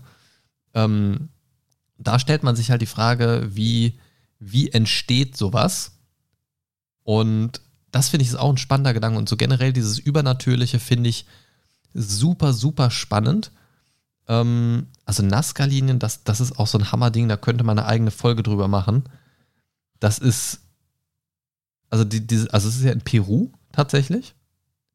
Ähm, Google das mal bei dir auf dem Handy, wenn du die noch nie gesehen hast, tatsächlich. Also Nazca mit N-A-Z-C-A Linien. Ja, ich Ähm, glaube, ich weiß. Äh, Mega krass. Und da kann ich mir auch nicht wirklich gut vorstellen, wie das. Also, dass man das selber irgendwie so ablaufen kann, ja, aber dass man die so, also gerade auch so diese Spinne oder sowas, die man sehen kann, ähm, Ja, genau. Fin- Finde ich total verwirrend. Also, dass man die Strecke ablaufen kann, ja. Aber ohne technische Hilfsmittel, das von oben zu sehen, so geometrisch korrekt zu machen, finde ich halt schon sehr weird irgendwie. Absolut. Ähm, also, das finde ich ganz, ganz komisch und halt nichts Erbautes, sondern irgendwie so in den Boden rein gemacht. Ich weiß jetzt ehrlich gesagt nicht, wie tief die ganzen Dinger sind. Ähm, aber das finde ich schon sehr weird irgendwie Absolut. Das, äh, oder auch hier so äh, Bermuda-Dreieck und so weiter, dass da so gesammelt Dinge, Dinge, also muss ja irgendwas so mit dem magnetischen Pol irgendwas oder keine Ahnung. Äh, egal. Da könnte man Stunden drüber füllen irgendwie. Ähm, ja, das, das war's von mir vom äh, Bigfoot, äh, um, um den Bogen zurückzuschlagen. Ich, du, du merkst schon, es ist eine gewisse Faszination für diese Themen bei mir vorhanden. Absolut. ähm, und ich bin jetzt ganz Also- gespannt, was du, was du nach dem, äh, nach dem Fledermaussturch aus dem Sumpf äh, jetzt Der für uns parat hältst. Gesundheit. Genau. Ähm, ja, wo du jetzt äh, gerade von dem äh, Bigfoot gesprochen hast, äh, würde ich gerne mit dir nach Australien fliegen. Weil, Auf äh, dem Kongamato. Genau, auf dem Geil. Kongamato fliegen wir nach Geil, Australien. aber ich mach die Augen dabei zu, sonst sterbe ich. genau. Ihn bloß nicht angucken. Ne? Du musst auch mit geschlossenen Augen auf ihn draufsteigen. Ja. Äh, nee, wie gesagt, äh, wie, äh, wenn du gerade von dem Bigfoot gesprochen hast, äh, es gibt in Australien ähm, in den Volkslegenden der Aborigines, welche äh, quasi die Ureinwohner Australiens sind, auch eine äh, Volkslegende, ne, äh, parallel zu dem Bigfoot bei den Indianern. Und äh, ich, ich habe so das Gefühl, die, die scheinen Brüder zu sein. Und zwar rede ich von dem Yowie. Also ich vermute mal, dass der so ausgesprochen wird, ne? Y-O- Y-O-W-I-E. Klingt, klingt so ein bisschen wie eine Stromwerbung. Melde dich jetzt an bei Yowie. genau. Und ähm, dieser Yowie ähm, taucht, wie gesagt, in den Volkslegenden der Aborigines auf ähm, und beschrieben wird er als affenähnliche, bösartige Gestalt Okay. mit großen Füßen Das heißt ja erstmal nichts, aber ne? und üblem Gestank. gut, das, das ist jetzt sehr relativ, finde ich. Ne? Ne, also, äh, wie du schon sagtest, ne, vielleicht äh, sind die Aborigines auch auf irgendwen äh, getroffen, der einfach super hässlich, super unhygienisch ist, äh, super nicht gewaschen, sehr lange nicht. Ne, und äh, Cousin ja, It. genau, genau. Ne, und Oh nein, ähm, nein, jetzt habe ich einen Ohrwurm. Okay. Ähm, und interessanterweise, die erste Sichtung ist auch gar nicht äh, so weit voneinander weg. Und zwar äh, der Yowie ähm, wurde wohl schon um 1881 das erste Mal. Aha. Ne? Also ich, ich weiß es ja nicht, aber ich habe da so ein bisschen Parallel-Vibes. Meinst Ja, du? Äh, es scheint wohl, dass der Yowie die äh, australische Version des Bigfoot bzw. des Yeti ist. Aber das, das Ja? finde ich, wie gesagt, jetzt ist es wieder schade, dass das so ein, ich sag mal, Humanoid mit viel Fake- oder Unsinnsfaktor sein kann oder auch einfach Missinterpretation dessen, was man vor sich sieht. Ne? Stichwort äh, ein alter Hobo, der durch den Wald zieht. Genau. Hobo, nicht Homo, ganz wichtig. ähm, und das ist total schade, aber auch da sieht man wieder so auf verschiedenen Kontinenten, an ganz verschiedenen Ecken der Erde und so weiter, dass sich da so Parallelen bilden. Ja. Und das teilweise auch zu Zeiten, ähm, jetzt nicht speziell bei dem, aber teilweise gibt es ja auch uralte Mythen, die auf verschiedenen Kontinenten fast zeitgleich äh, gestartet sind oder, oder auf, auf ähnliche Zeiträume zurückzuführen sind und das noch bevor man hier äh, mit WhatsApp mal eben rübergetextet hat oder auch mit dem Schiff irgendwo übergesetzt hat und so weiter. Und das finde ich halt super faszinierend. Bevor, bevor so dieser äh, Bewegungsdrang uns dazu geführt hat, wirklich über den ganzen Globus reisen zu können und das überhaupt zu machen und zu wagen und dann auch zu schaffen und auch lebendig zurückzukommen und so weiter, dass weit vorher schon solche Parallelen weltweit stattgefunden haben. Und das finde ich ist so ein wirklich gruseliger Gedanke. Ja.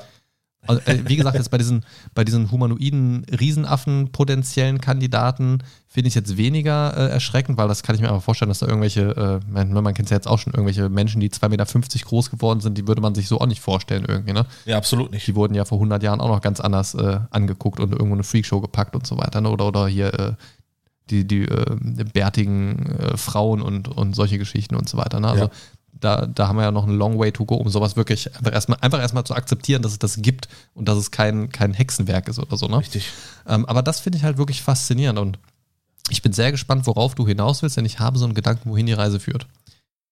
Äh, nö, also so, äh, ich weiß jetzt nicht, äh, was für einen Gedanken du hast, aber ich habe tatsächlich nicht mehr viel zu dem Yowie, Ach so. weil, weil ähm, einer der größten Unterschiede zwischen dem Yowie und den anderen beiden genannten ist, äh, er wurde nie fotografiert. Ne, Es gibt keine äh, Fotoaufnahme, die äh, angeblich äh, diesen Yowie zeigt, sondern es gibt tatsächlich nur Phantomzeichnungen ne, von Leuten, die ihn gesehen haben wollen. Ne, also und Phantomzeichnung äh, impliziert für mich jetzt mitunter, dass das, äh, wie gesagt, äh, zu einer Zeit war, wo es wohl noch keine Kamera gab oder nicht äh, äh, so verbreitet, vermute ich jetzt mal. Ja, aber dann ist es, also dann ist, finde ich, so eine Zeichnung aber eigentlich auch schon als äh, Äquivalent zu einem Foto anzusehen, finde ich. Ne? Also wenn das jetzt vor, also wenn es aufgrund einer Beschreibung ja, jemand gezeichnet hat, finde ich, ist das schon vergleichbar, weil es einfach die Technologie ja noch gar nicht gab.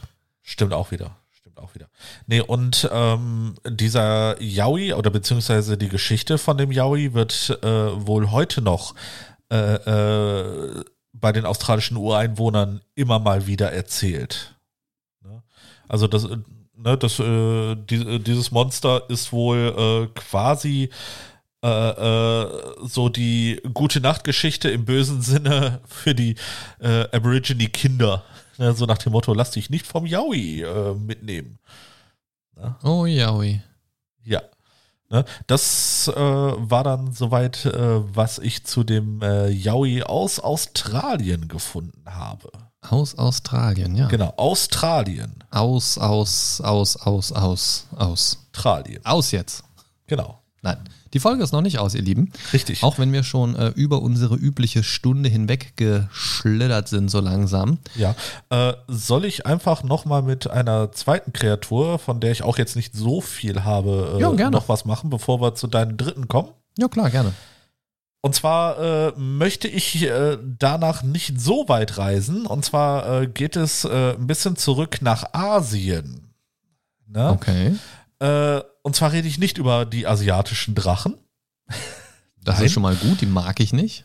Und zwar befinden wir uns äh, an einem See, und zwar der sogenannte Tianchi-See im Changbai-Gebirge. Ja, klar. Dieses, dieses Changbai-Gebirge ist äh, quasi auf der Grenze zwischen China und Nordkorea, ne, also das nördliche Nordkorea ne, und, da, äh, und ein Stück vom südlichen China.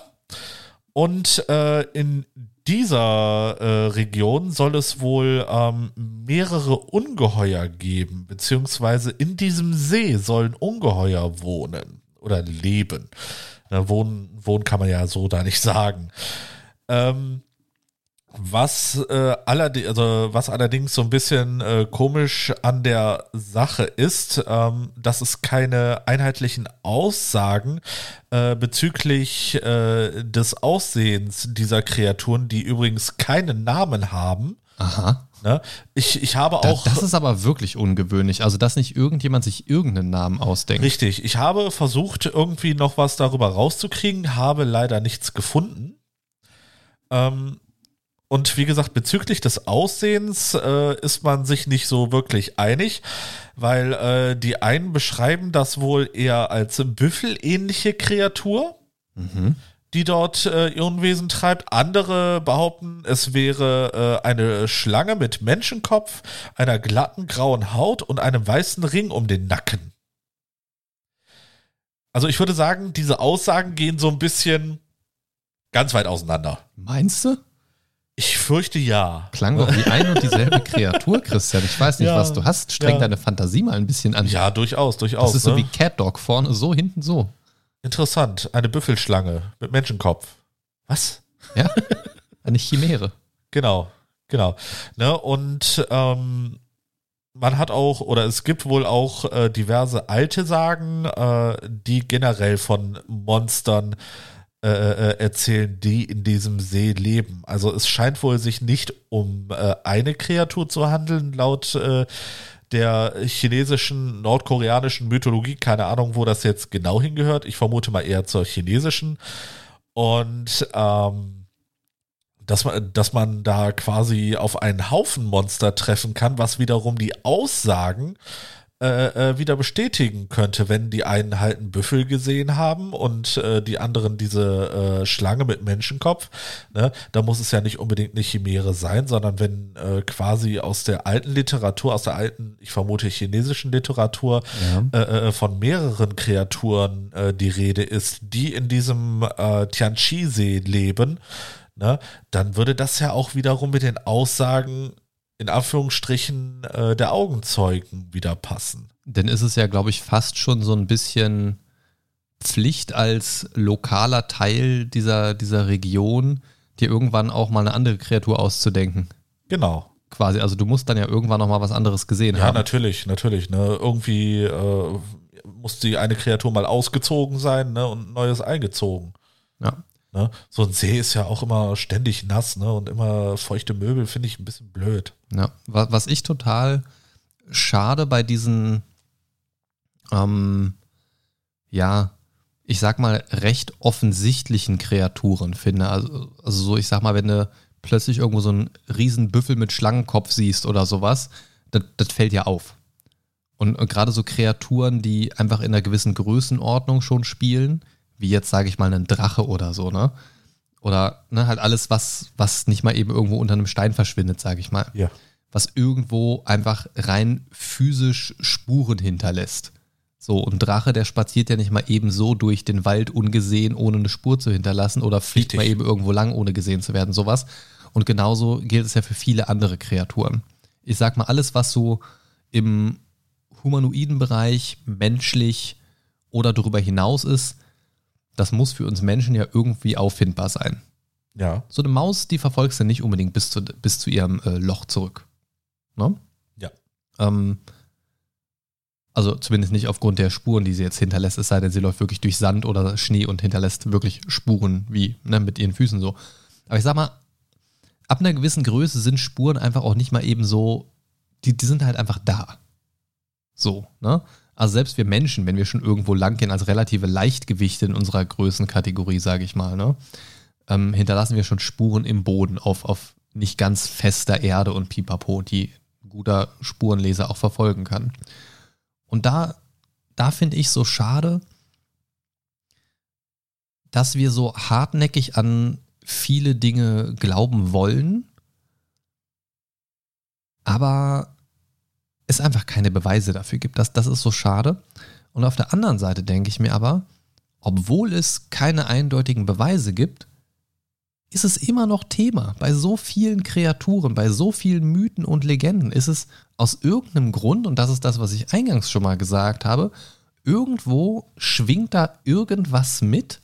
Vielleicht ist das auch irgendein Ding, was unterbewusst noch in unseren Genen ist, sich dieser Gefahr stellen zu wollen als Jäger oder sich einer Gefahr bewusst zu sein als potenzielles Opfer im, im, ne, im, im Kampf oder wie auch immer. Obwohl es diese Beweise nicht gibt, lechzen wir quasi danach, dass solche Kreaturen existieren.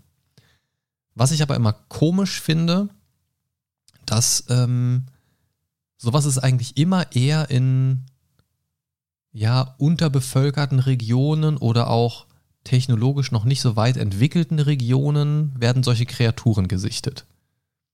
Warum ist es nicht so, dass so ein Bigfoot mitten in New York gesichtet wird? Ja, Ja. warum wohl nicht? warum wohl nicht? Ist nicht sein Lebensraum. Ach, echt. Ne? Nein, aber, aber, aber weißt du, was ich meine? Ja. Und, und das, was.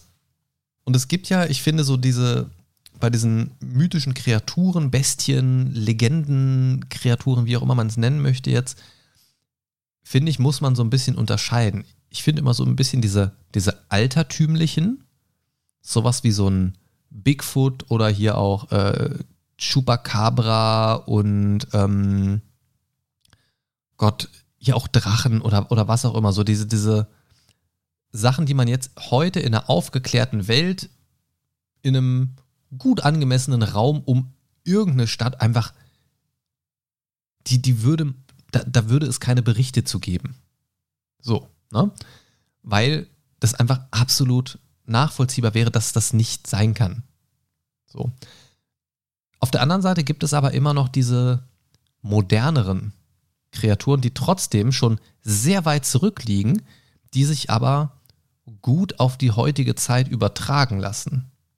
Ne, ich denke da zum Beispiel an so, an so Sachen wie Vampire als, als Beispiel. Ja. Ne, so wo, wo du diese klassische Variante hast, so dieses Bram Stoker Dracula-Ding in Transsilvanien im Schloss, der erste und letzte seiner Art, wie auch immer, der eigentlich so die eine Kreatur ist. Und dann hast du ja auch, sage ich mal, so ein bisschen die äh, angepasstere Version, wie zum Beispiel bei einem Blade, die sich komplett in die Gesellschaft integriert haben, die sehr als Kodex haben, wie zum Beispiel auch bei der Serie True Blood, nicht so aufzufallen und irgendwie konform mit der Gesellschaft zu gehen, zumindest nach außen hin, um A nicht entdeckt zu werden, B zu überleben und sich anzupassen. So, das ist so ein Mythos, der funktioniert auch heute sehr gut. Drache funktioniert heute einfach nicht mehr so gut. Ähm, also wie, wie machst du Drache in der Jetztzeit so? Ja. Ne? Bei Vampiren kannst du das machen.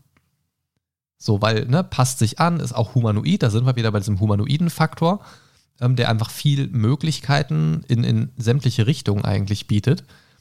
Ein Drache funktioniert einfach nicht so gut. Ne? Und da finde ich, muss man grundsätzlich unterscheiden zwischen diesen altertümlichen, die sich nicht gut auf die heutige Zeit, auf die aufgeklärte Zeit, nenne ich es mal, und auf die technologisch bereite Zeit, wo Ja. jeder m, spontan mit seiner Brille plötzlich Fotos machen kann oder mit, mit der Schuhsohle irgendwie äh, ein Video kurz mal aufnimmt oder irgendwie so, gefühlt. Man hat ja für jeden Scheiß mittlerweile irgendein Gadget und ich finde es geil. Ähm, aber das macht solche Sachen auch einfach schwieriger. Aliens funktionieren dann plötzlich wieder sehr gut. Ja, wobei, hast du mal den Film Herrschaft des Feuers gesehen? Oh Gott, ja, aber pff, Ne? Da, da haben sie ja auch versucht, äh, Drachen in einer äh, modern dystopischen Welt. ja, ja ich wollte gerade sagen, ja, ja, ja, ja, ja, ja, das, das war irgendwie so, so, so endzeitmäßig eher. Genau, Ne? genau. Ja. Ne, Drachen haben äh, quasi die Welt wieder übernommen, ne, die äh, Menschheit äh, größtenteils vernichtet oder unterjocht, ne, wobei eher Nur weil vernichtet, Harry das glaube ich. goldene Ei geholt hat. Er Ja, nur weil Harry das goldene Ei geholt hat, ne? Und äh, ja, die versuchen dann halt äh, quasi mit Maschinengewehren auf Drachen zu schießen. Piu, piu, Ne? piu, piu, piu. Ne? Und äh, ja, ich dachte mir auch so, ja, netter Versuch, nee. Nee. Ja, aber bei Godzilla kommen sie auch mit äh, Kampfhubschraubern und das bringt nicht so viel. Ne? Also Ja, ist, gut. ist halt, oh, ich habe übrigens, Godzilla äh, ist kein Drache. ich habe den äh, neuen jetzt gesehen, ne? äh, Ja. Godzilla vs. Kong, Alter, boah, mega gut. Okay. okay. Mega gut. Ich glaube, ich muss mir auch mal ansehen. Ja. Aber ähm, jetzt hatte ich gerade noch einen Gedanken im Kopf zu den, zu den altertümlichen und Dingens. Äh, scheiße, der ist mir jetzt abhanden gekommen. Oh, altertümliche Scheiße. Ja, ja, ja. Nee, also, also diese, diese, diese, diese Vampirgeschichte und so weiter funktioniert ja dann eher ganz, ganz gut schon mal das zu übertragen, aber bei manchen funktioniert halt eben nicht. Ja. Und das ist das, was ich meine. Da verstehe ich es manchmal nicht. Manchmal ist es einfach dieses menschliche, sich dran klammern, das, das muss irgendwie existieren oder ja, das haben meine Großeltern auch schon erzählt, da muss ja irgendwas dran sein. Weil zum Beispiel so ein Loch Ness, so, ne, das Monster von Loch Ness, irgendeine Kreatur, die ja auch an so einen äh, Langhals-Wasserdino erinnert, quasi, ich weiß gar nicht, wie die heißen, Dip Diplodocus oder so. Diplodocus mhm. Ähm, oder Brachiosaurus, je nachdem. ja, Brachiosaurus ist aber an Land, glaube ich, ne? Das war Äh, doch, glaub ich, Diplodocus auch. Nee, Diplodocus sind diese Wasserviecher. Nein, nein, nein, nein. Jetzt, jetzt google Di ich. Diplodocus ist auch ein Land. Äh. Never ever. Diplo. Diplodocus. Fuck. Ja, scheiße. Schade aber auch. Ja, nee, dann, dann Ne? äh, Gegen ich, Sheldon kannst du nicht gewinnen. Nee, aber dann, dann heißt der, glaube ich, irgendwie anders, der im Wasser war.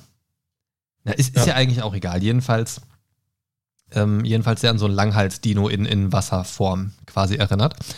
Und ähm, das ist halt das Monster von Loch Ness. So ein schottischer Tümpelsee da irgendwie, keine Ahnung was.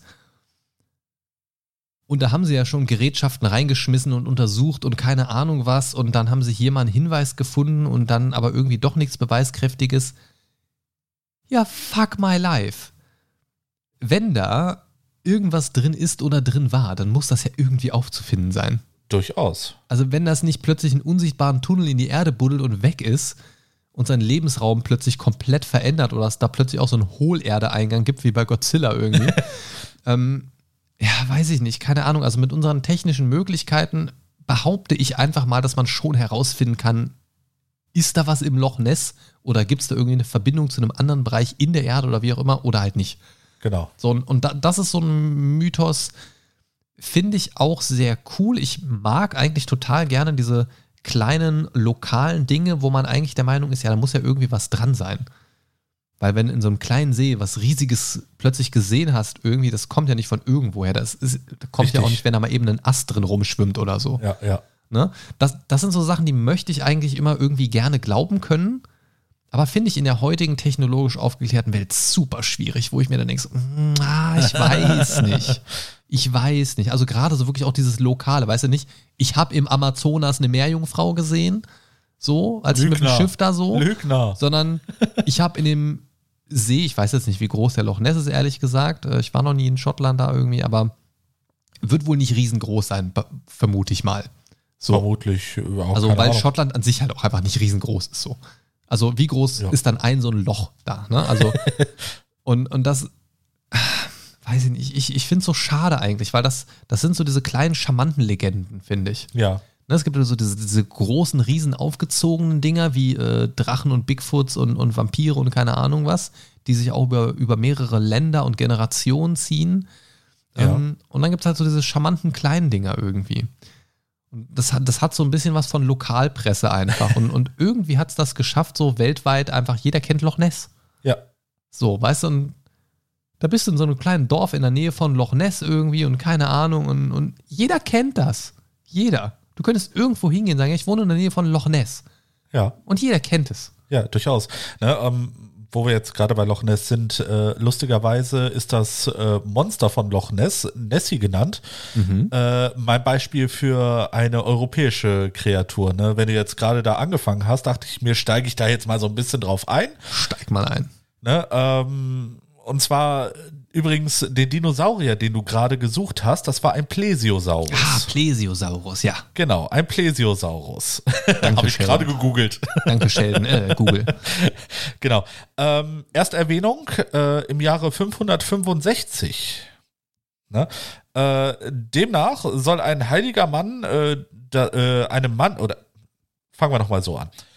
Ein äh, Heiliger soll einem Mann das Leben gerettet haben, der von einem Monster aus diesem Loch, beziehungsweise Loch ist ja nur das schottische Wort für See, ne? Ja. also der See Ness, äh, dieser Heilige soll dem Mann das Leben gerettet haben, äh, der von einem Monster aus diesem See angegriffen wurde.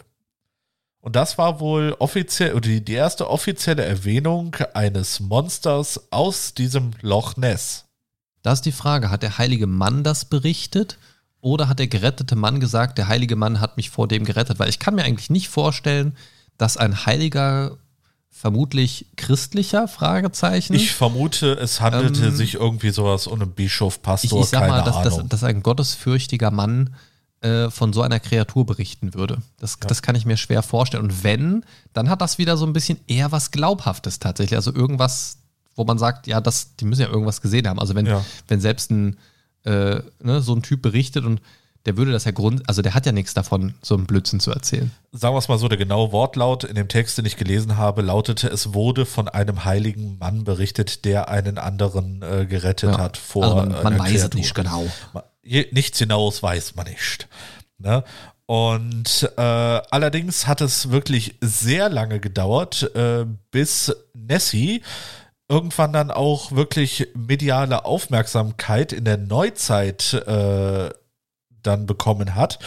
Und zwar 1933 durch einen äh, regionalen Zeitungsartikel. Ne, und da kommen wir jetzt wieder auf diese Geschichte, wo du äh, sagtest, ne, dass du diese kleinen regionalen äh, Geschichten eigentlich äh, sehr sympathisch findest. Ja, total. Ne? Aber ich glaube, das Ding hat sich so ein bisschen, äh, ja. Kleiner Selbstläufer. Ein bisschen, genau, es ist, ist zu einem kleinen Selbstläufer geworden. Das Flugblatt ist irgendwo im Zug liegen geblieben. Richtig, ne? Und äh, ja, man kennt das ja, ne? Äh, wie du schon sagtest, dann äh, geht äh, diese Zeitung irgendwo dann nach England und dann über die ganzen britischen Inseln und dann, äh, was weiß ich, durch ganz Europa, ne? Und Ich so glaub, wurde spätestens- dann äh, Loch Ness äh, berühmt, beziehungsweise Nessie. Ja, also ich glaube, spätestens alles, was irgendwo so printmedial oder so verewigt worden ist, das ist halt auch dann einfach schon zu einer Zeit passiert, wo es sehr schnell die Runde machen kann. Also wenn wir jetzt Genau. nicht gerade von, von, ich sag mal, heiligen Abschriften in irgendeiner Mittelalterkirche oder so sprechen, sondern von wirklich so, da wird schon gedruckt. Also ab dem Zeitungsdruck-Zeitalter, sage ich mal. Ja. Ne? Gutenberg lässt grüßen. ähm, das, das finde ich ist schon was, und das hatte ja speziell in der ersten Zeit, also wo, wo dieses Medium Zeitung auch irgendwie eine andere Bedeutung bekommen hat, hat das, glaube ich, auch eine ganz andere Wertigkeit gehabt, wenn das irgendwo auf komplizierte Art und Weise damals ja noch wirklich äh, den Platz in so ein, ein, ein, ein Schriftstück gefunden hat, sage ich mal Ja. dann hat das, also das hat eine andere Form von Berichterstattung. Ne? Das, das ist so ein bisschen wie, wie es jetzt vielleicht im Mittelalter noch eher war, dass jemand in die Taverne kommt und irgendwie brüllt, Drache! So, ne? Klar wird er erstmal belächelt so, aber wenn, wenn ein zweiter hinterhergerannt kommt und der auch ruft, Drache, Scheiße, dann werden die Leute vielleicht mal kurz vor die Tür gucken gehen. Drache und Drachenscheiße? Drache, Scheiße, Leerzeichen. Ja. Und äh, ich, ich glaube, dass das gerade zu dem Zeitpunkt, wo das Fotografieren in dem Sinne noch nicht da war, aber schon diese gedruckten Texte mehr oder weniger schnell zugänglich für die breite Masse in Form von den ersten Zeitungen, sage ich mal, die dann so irgendwie größer und größer geworden sind. Ja. Ich glaube, dass das da eine sehr hohe Gewichtung hatte, was da drin stand und was da nicht drin stand. Durchaus. Und ich glaube, dass die Leute auch sehr schnell gemerkt haben, dass sie damit schon, schon ganz klar eine Meinung steuern können oder, oder auch eine gewisse Stimmung erzeugen können. Ich meine, ne, Menschen waren noch nie blöd, wenn es darum ging, andere zu beeinflussen. So. Ähm, und äh, ich habe noch einen kleinen Fun-Fact äh, zu Nessie herausgefunden. Und zwar äh, hat Nessie anscheinend auch Verwandte. Und zwar äh, im Chani-See in Sibirien soll es eine ähnliche Kreatur geben, äh, die seit 2007 ihr Unwesen da treibt. Das ist so eine Pipeline nach Russland. Ja, genau, ne? Ist durch Nord Stream 2, ne? durch die Pipeline in den Charlie-See nach Nord. Stream 0.3. Ja, genau. ne? Und äh, diese Kreatur soll wohl regelmäßig Fischer verschwinden lassen, ne? wo wir dann wieder. Abracadabra. Ja, So klang das gerade, wie Nessie kommt mit so einem Zaubervorhang und einem Zauberstab. Abracadabra. du bist weg. Puff. Genau. Und äh, durch diese angebliche Ähnlichkeit, ne, auch wieder hier sieht aus wie ein äh, Dinosaurier, wie so ein bisschen Plesiosaurier, ne, äh, hat es den Spitznamen Neski gekriegt. Wow. Ja, da war äh, tatsächlich äh, jemand sehr Kreatives äh, am Start. Hm. Wow. wow. Ja, absolut beeindruckend. Das, das, ist, das ist aber ein ga- ganz guter Punkt eigentlich. Ich, ich finde, das hat so einen so einen Touch von äh, Trittbrettfahrer oder wir wollen auch so ein Monster haben. Ja, genau. Ja. Ähm, Jetzt fliegen sie alle nach Sibirien. Ja, ich glaube aber tatsächlich, dass das zum einen oft der Fall ist, wenn solche Sachen äh, international bekannt werden, dass irgendwo auch so ein kleines Dorf ist, ach guck mal, wir haben doch hier auch einen See, da könnte doch auch was drin sein. So, ne? Also ich glaube schon, dass die Mentalität bei vielen dann schon herrscht. Ähm, oder dass auch so die Gedankenkraft anregt, sowas zu hören. Ach, da ist ja, äh, da, auch, auch in so einem See kann irgendwas drin sein und plötzlich sehen die Menschen auch mehr oder nehmen Schatten im Dunkeln anders wahr als vorher. Weißt du, so dieses typische Beispiel, du, du liegst nachts in deinem Zimmer und siehst irgendwie so Klamotten über dem Stuhl gehangen und im Dunkeln sieht es aus, als würde da irgendein Viech stehen oder irgendwie sowas, weißt Ja. du?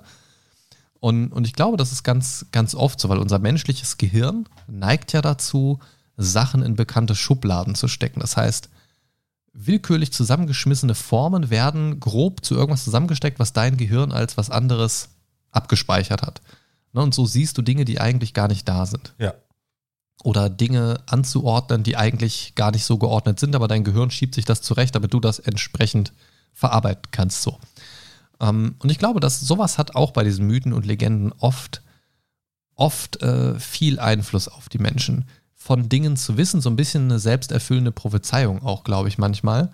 Von Dingen zu wissen oder von Dingen gehört zu haben, die existieren sollen, ändert ja ganz unbewusst oder auch bewusst deine Wahrnehmung, wie du Dinge siehst. Na? Äh, denk jetzt nicht an einen gelben Elefanten. So, we weißt du, die- dieses klassische Beispiel. Ja. Ähm, oder wenn du schwanger bist, siehst du plötzlich überall schwangere Leute. So. Als Erzieher höre ich, egal wo ich draußen bin, höre ich überall die Kinderstimmen raus. So, weil das Gehirn einfach auf entsprechende Dinge gepolt ist. Ja. Und sobald du bestimmte Informationen hast, achtest du ja auch automatisch mehr drauf oder nimmst sie bewusster wahr und speicherst sie dadurch dann natürlich auch ein bisschen bewusster ab unter Umständen. Ne? Also wenn du jetzt, also wenn ich dir jetzt sage irgendwie, boah, die letzten Tage hier äh, über, Kel über Köln und Bonn, ey, da wurde aber öfters mal so ein riesen Zeppelin gesehen irgendwie. Ja. Ich bin mir sicher, du würdest in den nächsten Tagen öfter als sonst einfach mal nach oben gucken. Das ist einfach so, so funktioniert unser Gehirn. So, und ich glaube, das hat viel Einfluss auf diese Mythen und Legenden. Das ist durchaus möglich. Ne? Also ja. da, da bin Oh. ich mir sicher. Und gerade, gerade wenn ich an so Zeiten zurückdenke, wo diese Gehirnwindungen und, und diese Mechaniken in unserem, in unserem Geist irgendwie noch gar nicht so erforscht waren, hat das natürlich auch nochmal eine ganz andere Wirkung. Jetzt kann ich mich da hinsetzen und mir das irgendwie so zusammenreimen und erklären. Vor 200, 300 Jahren vielleicht nicht. So, und dann hat das einfach eine andere Wirkung. Der Inhalt ist identisch, aber es hat eine komplett andere Wirkung. Ja. Ne? Und das, das finde ich halt so krass. Ja, ich denke, das, es kommt auch äh, so ein bisschen mit Sensationsgeilheit auch noch äh, mit einher. Ja, ich glaube, Vermutlich. Wei weißt du was, um, um mal so ein bisschen den Bogen auch äh, zu schlagen äh, zum, zum Thema Grusel? Es gibt ja diesen, diesen einen Satz, der der größte Trick des Teufels ist der, äh, die Menschen glauben zu lassen, dass es ihn nicht gibt. Ne? Also so dieses, das, also dieser Quasi in Satz, Sicherheit wiegen. ja, also dafür zu sorgen, dass andere die eigene Existenz anzuzweifeln, um ganz in Ruhe den eigenen Plänen und Machenschaften nachgehen zu können, sozusagen. Ne? Also, also quasi so, so der Voldemort-Faktor. Ne? Er hält sein, sein Wieder, Wiederaufstehen quasi, sein, seine Rückkehr so geheim wie möglich, so lange wie möglich, bis er sich sicher ist, jetzt kann ich zuschlagen. Ja. So. Der Voldemort-Faktor. Sehr gut. Naja, das, das, das ist ja ein sehr intelligentes Vorgehen. Ja. Und ich finde, dieser Gedanke, also ich glaube jetzt nicht an den Teufel und auch nicht an Voldemort, ähm, aber dieser Gedanke hat für mich persönlich etwas Beängstigendes. Weil so oft, wie wir Menschen uns mit vollem Bewusstsein an Dinge krallen, die schädlich für uns sind, die uns Angst einjagen, mit vollem Bewusstsein sagen, hey, da gibt es etwas Schreckliches, Ja. das wird uns alle töten. Ist ja eigentlich richtig dumm. Durchaus. Also, also da, ich kann mir jetzt keinen logischen Grund vorstellen, dass, dass es einen positiven Grund gibt zu sagen, hey, da gibt es etwas, das will uns alle umbringen. So. Der beängstigende Gedanke für mich daran ist, wie gesagt, ich glaube jetzt nicht wirklich an solche Kreaturen oder so, aber ich mache gern so Gedankenspiele. Und ich finde den Gedanken sehr gruselig, wenn wir uns schon bewusst in so etwas reinsteigern und sagen, hey, da existieren Dinge, die können wir uns nicht vorstellen. Was ist mit dem Gedanken, wie viele Dinge existieren, die wir komplett unterbewusst oder bewusst verdrängen, weil wir es gar nicht, gar nicht handeln könnten von unserem Verstand her? So ein bisschen dieses ähm, Schockverhalten unseres Körpers auf unsere Gedankenwelt übertragen Ja. oder auch so traumamäßig, dass, dass gewisse, gewisse Sachen aus der Kindheit komplett verschlossen bleiben, weil dein, dein Kopf das nicht gehandelt kriegt. Weißt du, was ich meine? Ja, ja. Ähm, allein, dass wissenschaftlich bewiesen ist, dass es das gibt. So, du hast ein schweres Trauma erlitten irgendwie, keine Ahnung, hast als Kind mit angeguckt, wie deine Eltern vor deinen Augen erschossen worden sind oder keine Ahnung, so- solche, solche Geschichten, irgendwas. Und dein Gehirn macht einfach dicht und sagt, so, das ist jetzt in der Schublade und die bleibt zu. Ja. So. Und da frage ich mich halt, was gibt es vielleicht für Dinge oder was, was haben wir vielleicht alles schon erlebt, vielleicht auch in früheren Zeiten oder wie auch immer, wo unser Gehirn einfach kollektiv gesagt hat, nö, nein, Schublade zu. Da sprechen wir jetzt nicht mehr drüber, da denken wir auch nicht drüber nach, das ist jetzt in dieser Schublade, das ist irgendwo da, aber die Schublade bleibt zu. Und das ist ein Gedanke, den finde ich super spooky. ja, absolut. Weil es ist ja irgendwas, was dich ja dann auch äh, insgeheim belastet. Ne? Ja. Und irgendwann wird diese Schublade ja von alleine aufspringen, vermutlich. Mal. Ja, oder du, du guckst immer so, du, du bist selber so auf dieser einen Seite der Schublade und das ist so ein Drehknauf. Ja. Weißt du, und plötzlich siehst du so, dass von der anderen Seite irgendwas an diesem Knauf dreht. So. ja. So einen Moment hatte ich tatsächlich mal. Und zwar, als ich äh, nachts auf der Toilette war. Oh Mann. Wer hat an deinem Knauf gedreht? Äh, nee, nicht an meinem Knauf, aber ne, äh, ich, ich guck zur Tür und auf einmal geht der Henkel, also äh, der, der Griff geht auf einmal runter. Ich so, scheiße, was ist das denn jetzt? Ne? War das unser Kater, der von der anderen Seite auf den äh, kleinen äh, äh, Schrank gesprungen ist und, Und sich mit ohne, seinen ohne, Vorder... ohne einen Sprung betätigt hat quasi. Ja, gefühlt, ne? Ich, äh, zumindest habe ich diesen Sprung nicht gehört. Und hat sich mit seinen Vorderpfoten auf den, äh, äh, auf den Griff, auf den Türgriff draufgestellt und den so runtergedrückt und wollte rein. Mhm. Was Ja, auch, aber aber was für auch mich war dann erstmal so, hätte ich äh, nicht schon auf dem Klo gesessen, ich hätte mich so eingeschissen, Na, glaube ich. warst du immerhin an der richtigen Location, Ja. konntest direkt feuerfrei. Ja, was auch schön ist, nachts mitten, also wirklich mitten in der Nacht noch am PC sitzen. Ich hatte früher mal, als ich noch bei meiner Mutter gewohnt habe, eine Zeit lang meinen Computer im Wohnzimmer auf dem Wohnzimmertisch aufgebaut. Ja. Ähm, und ich saß mitten in der Nacht da an, an diesem Wohnzimmertisch, am, also so ein Esstisch, ne, am Computer und plötzlich berührt was mein Bein. Unten und es war unsere Katze, ne? Ey, Alter. Ich, ich habe die einfach aus Reflex weggetreten. Ach du Ich habe Scheiße. einfach so Tippkick-mäßig mein Bein einmal so, puff, Der so die, die, Tier. die ist halt komplett unter den Tisch geflogen. Es- Es gab auch ein Massaker, also die ist danach komplett durchgedreht natürlich irgendwie. Aber ich habe mich so erschrocken. Oh Gott, Also- also ich kann mir das nicht richtig cool. gut vorstellen. Meine Lieben, das war's für diese Folge. Die war schon so lang, dass wir die jetzt auf zwei Teile aufteilen werden. Das heißt, wie es mit dieser blutrünstigen Bestie weitergeht und was euch noch so erwartet, das erfahrt ihr in der nächsten Folge. Vielen Dank fürs Zuhören.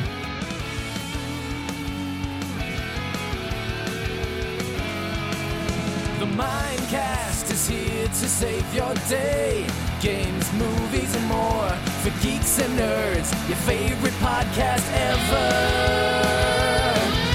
The Mind Stalker is on his way. The Mindcast is here to save the day. The Mind Stalker is on his way.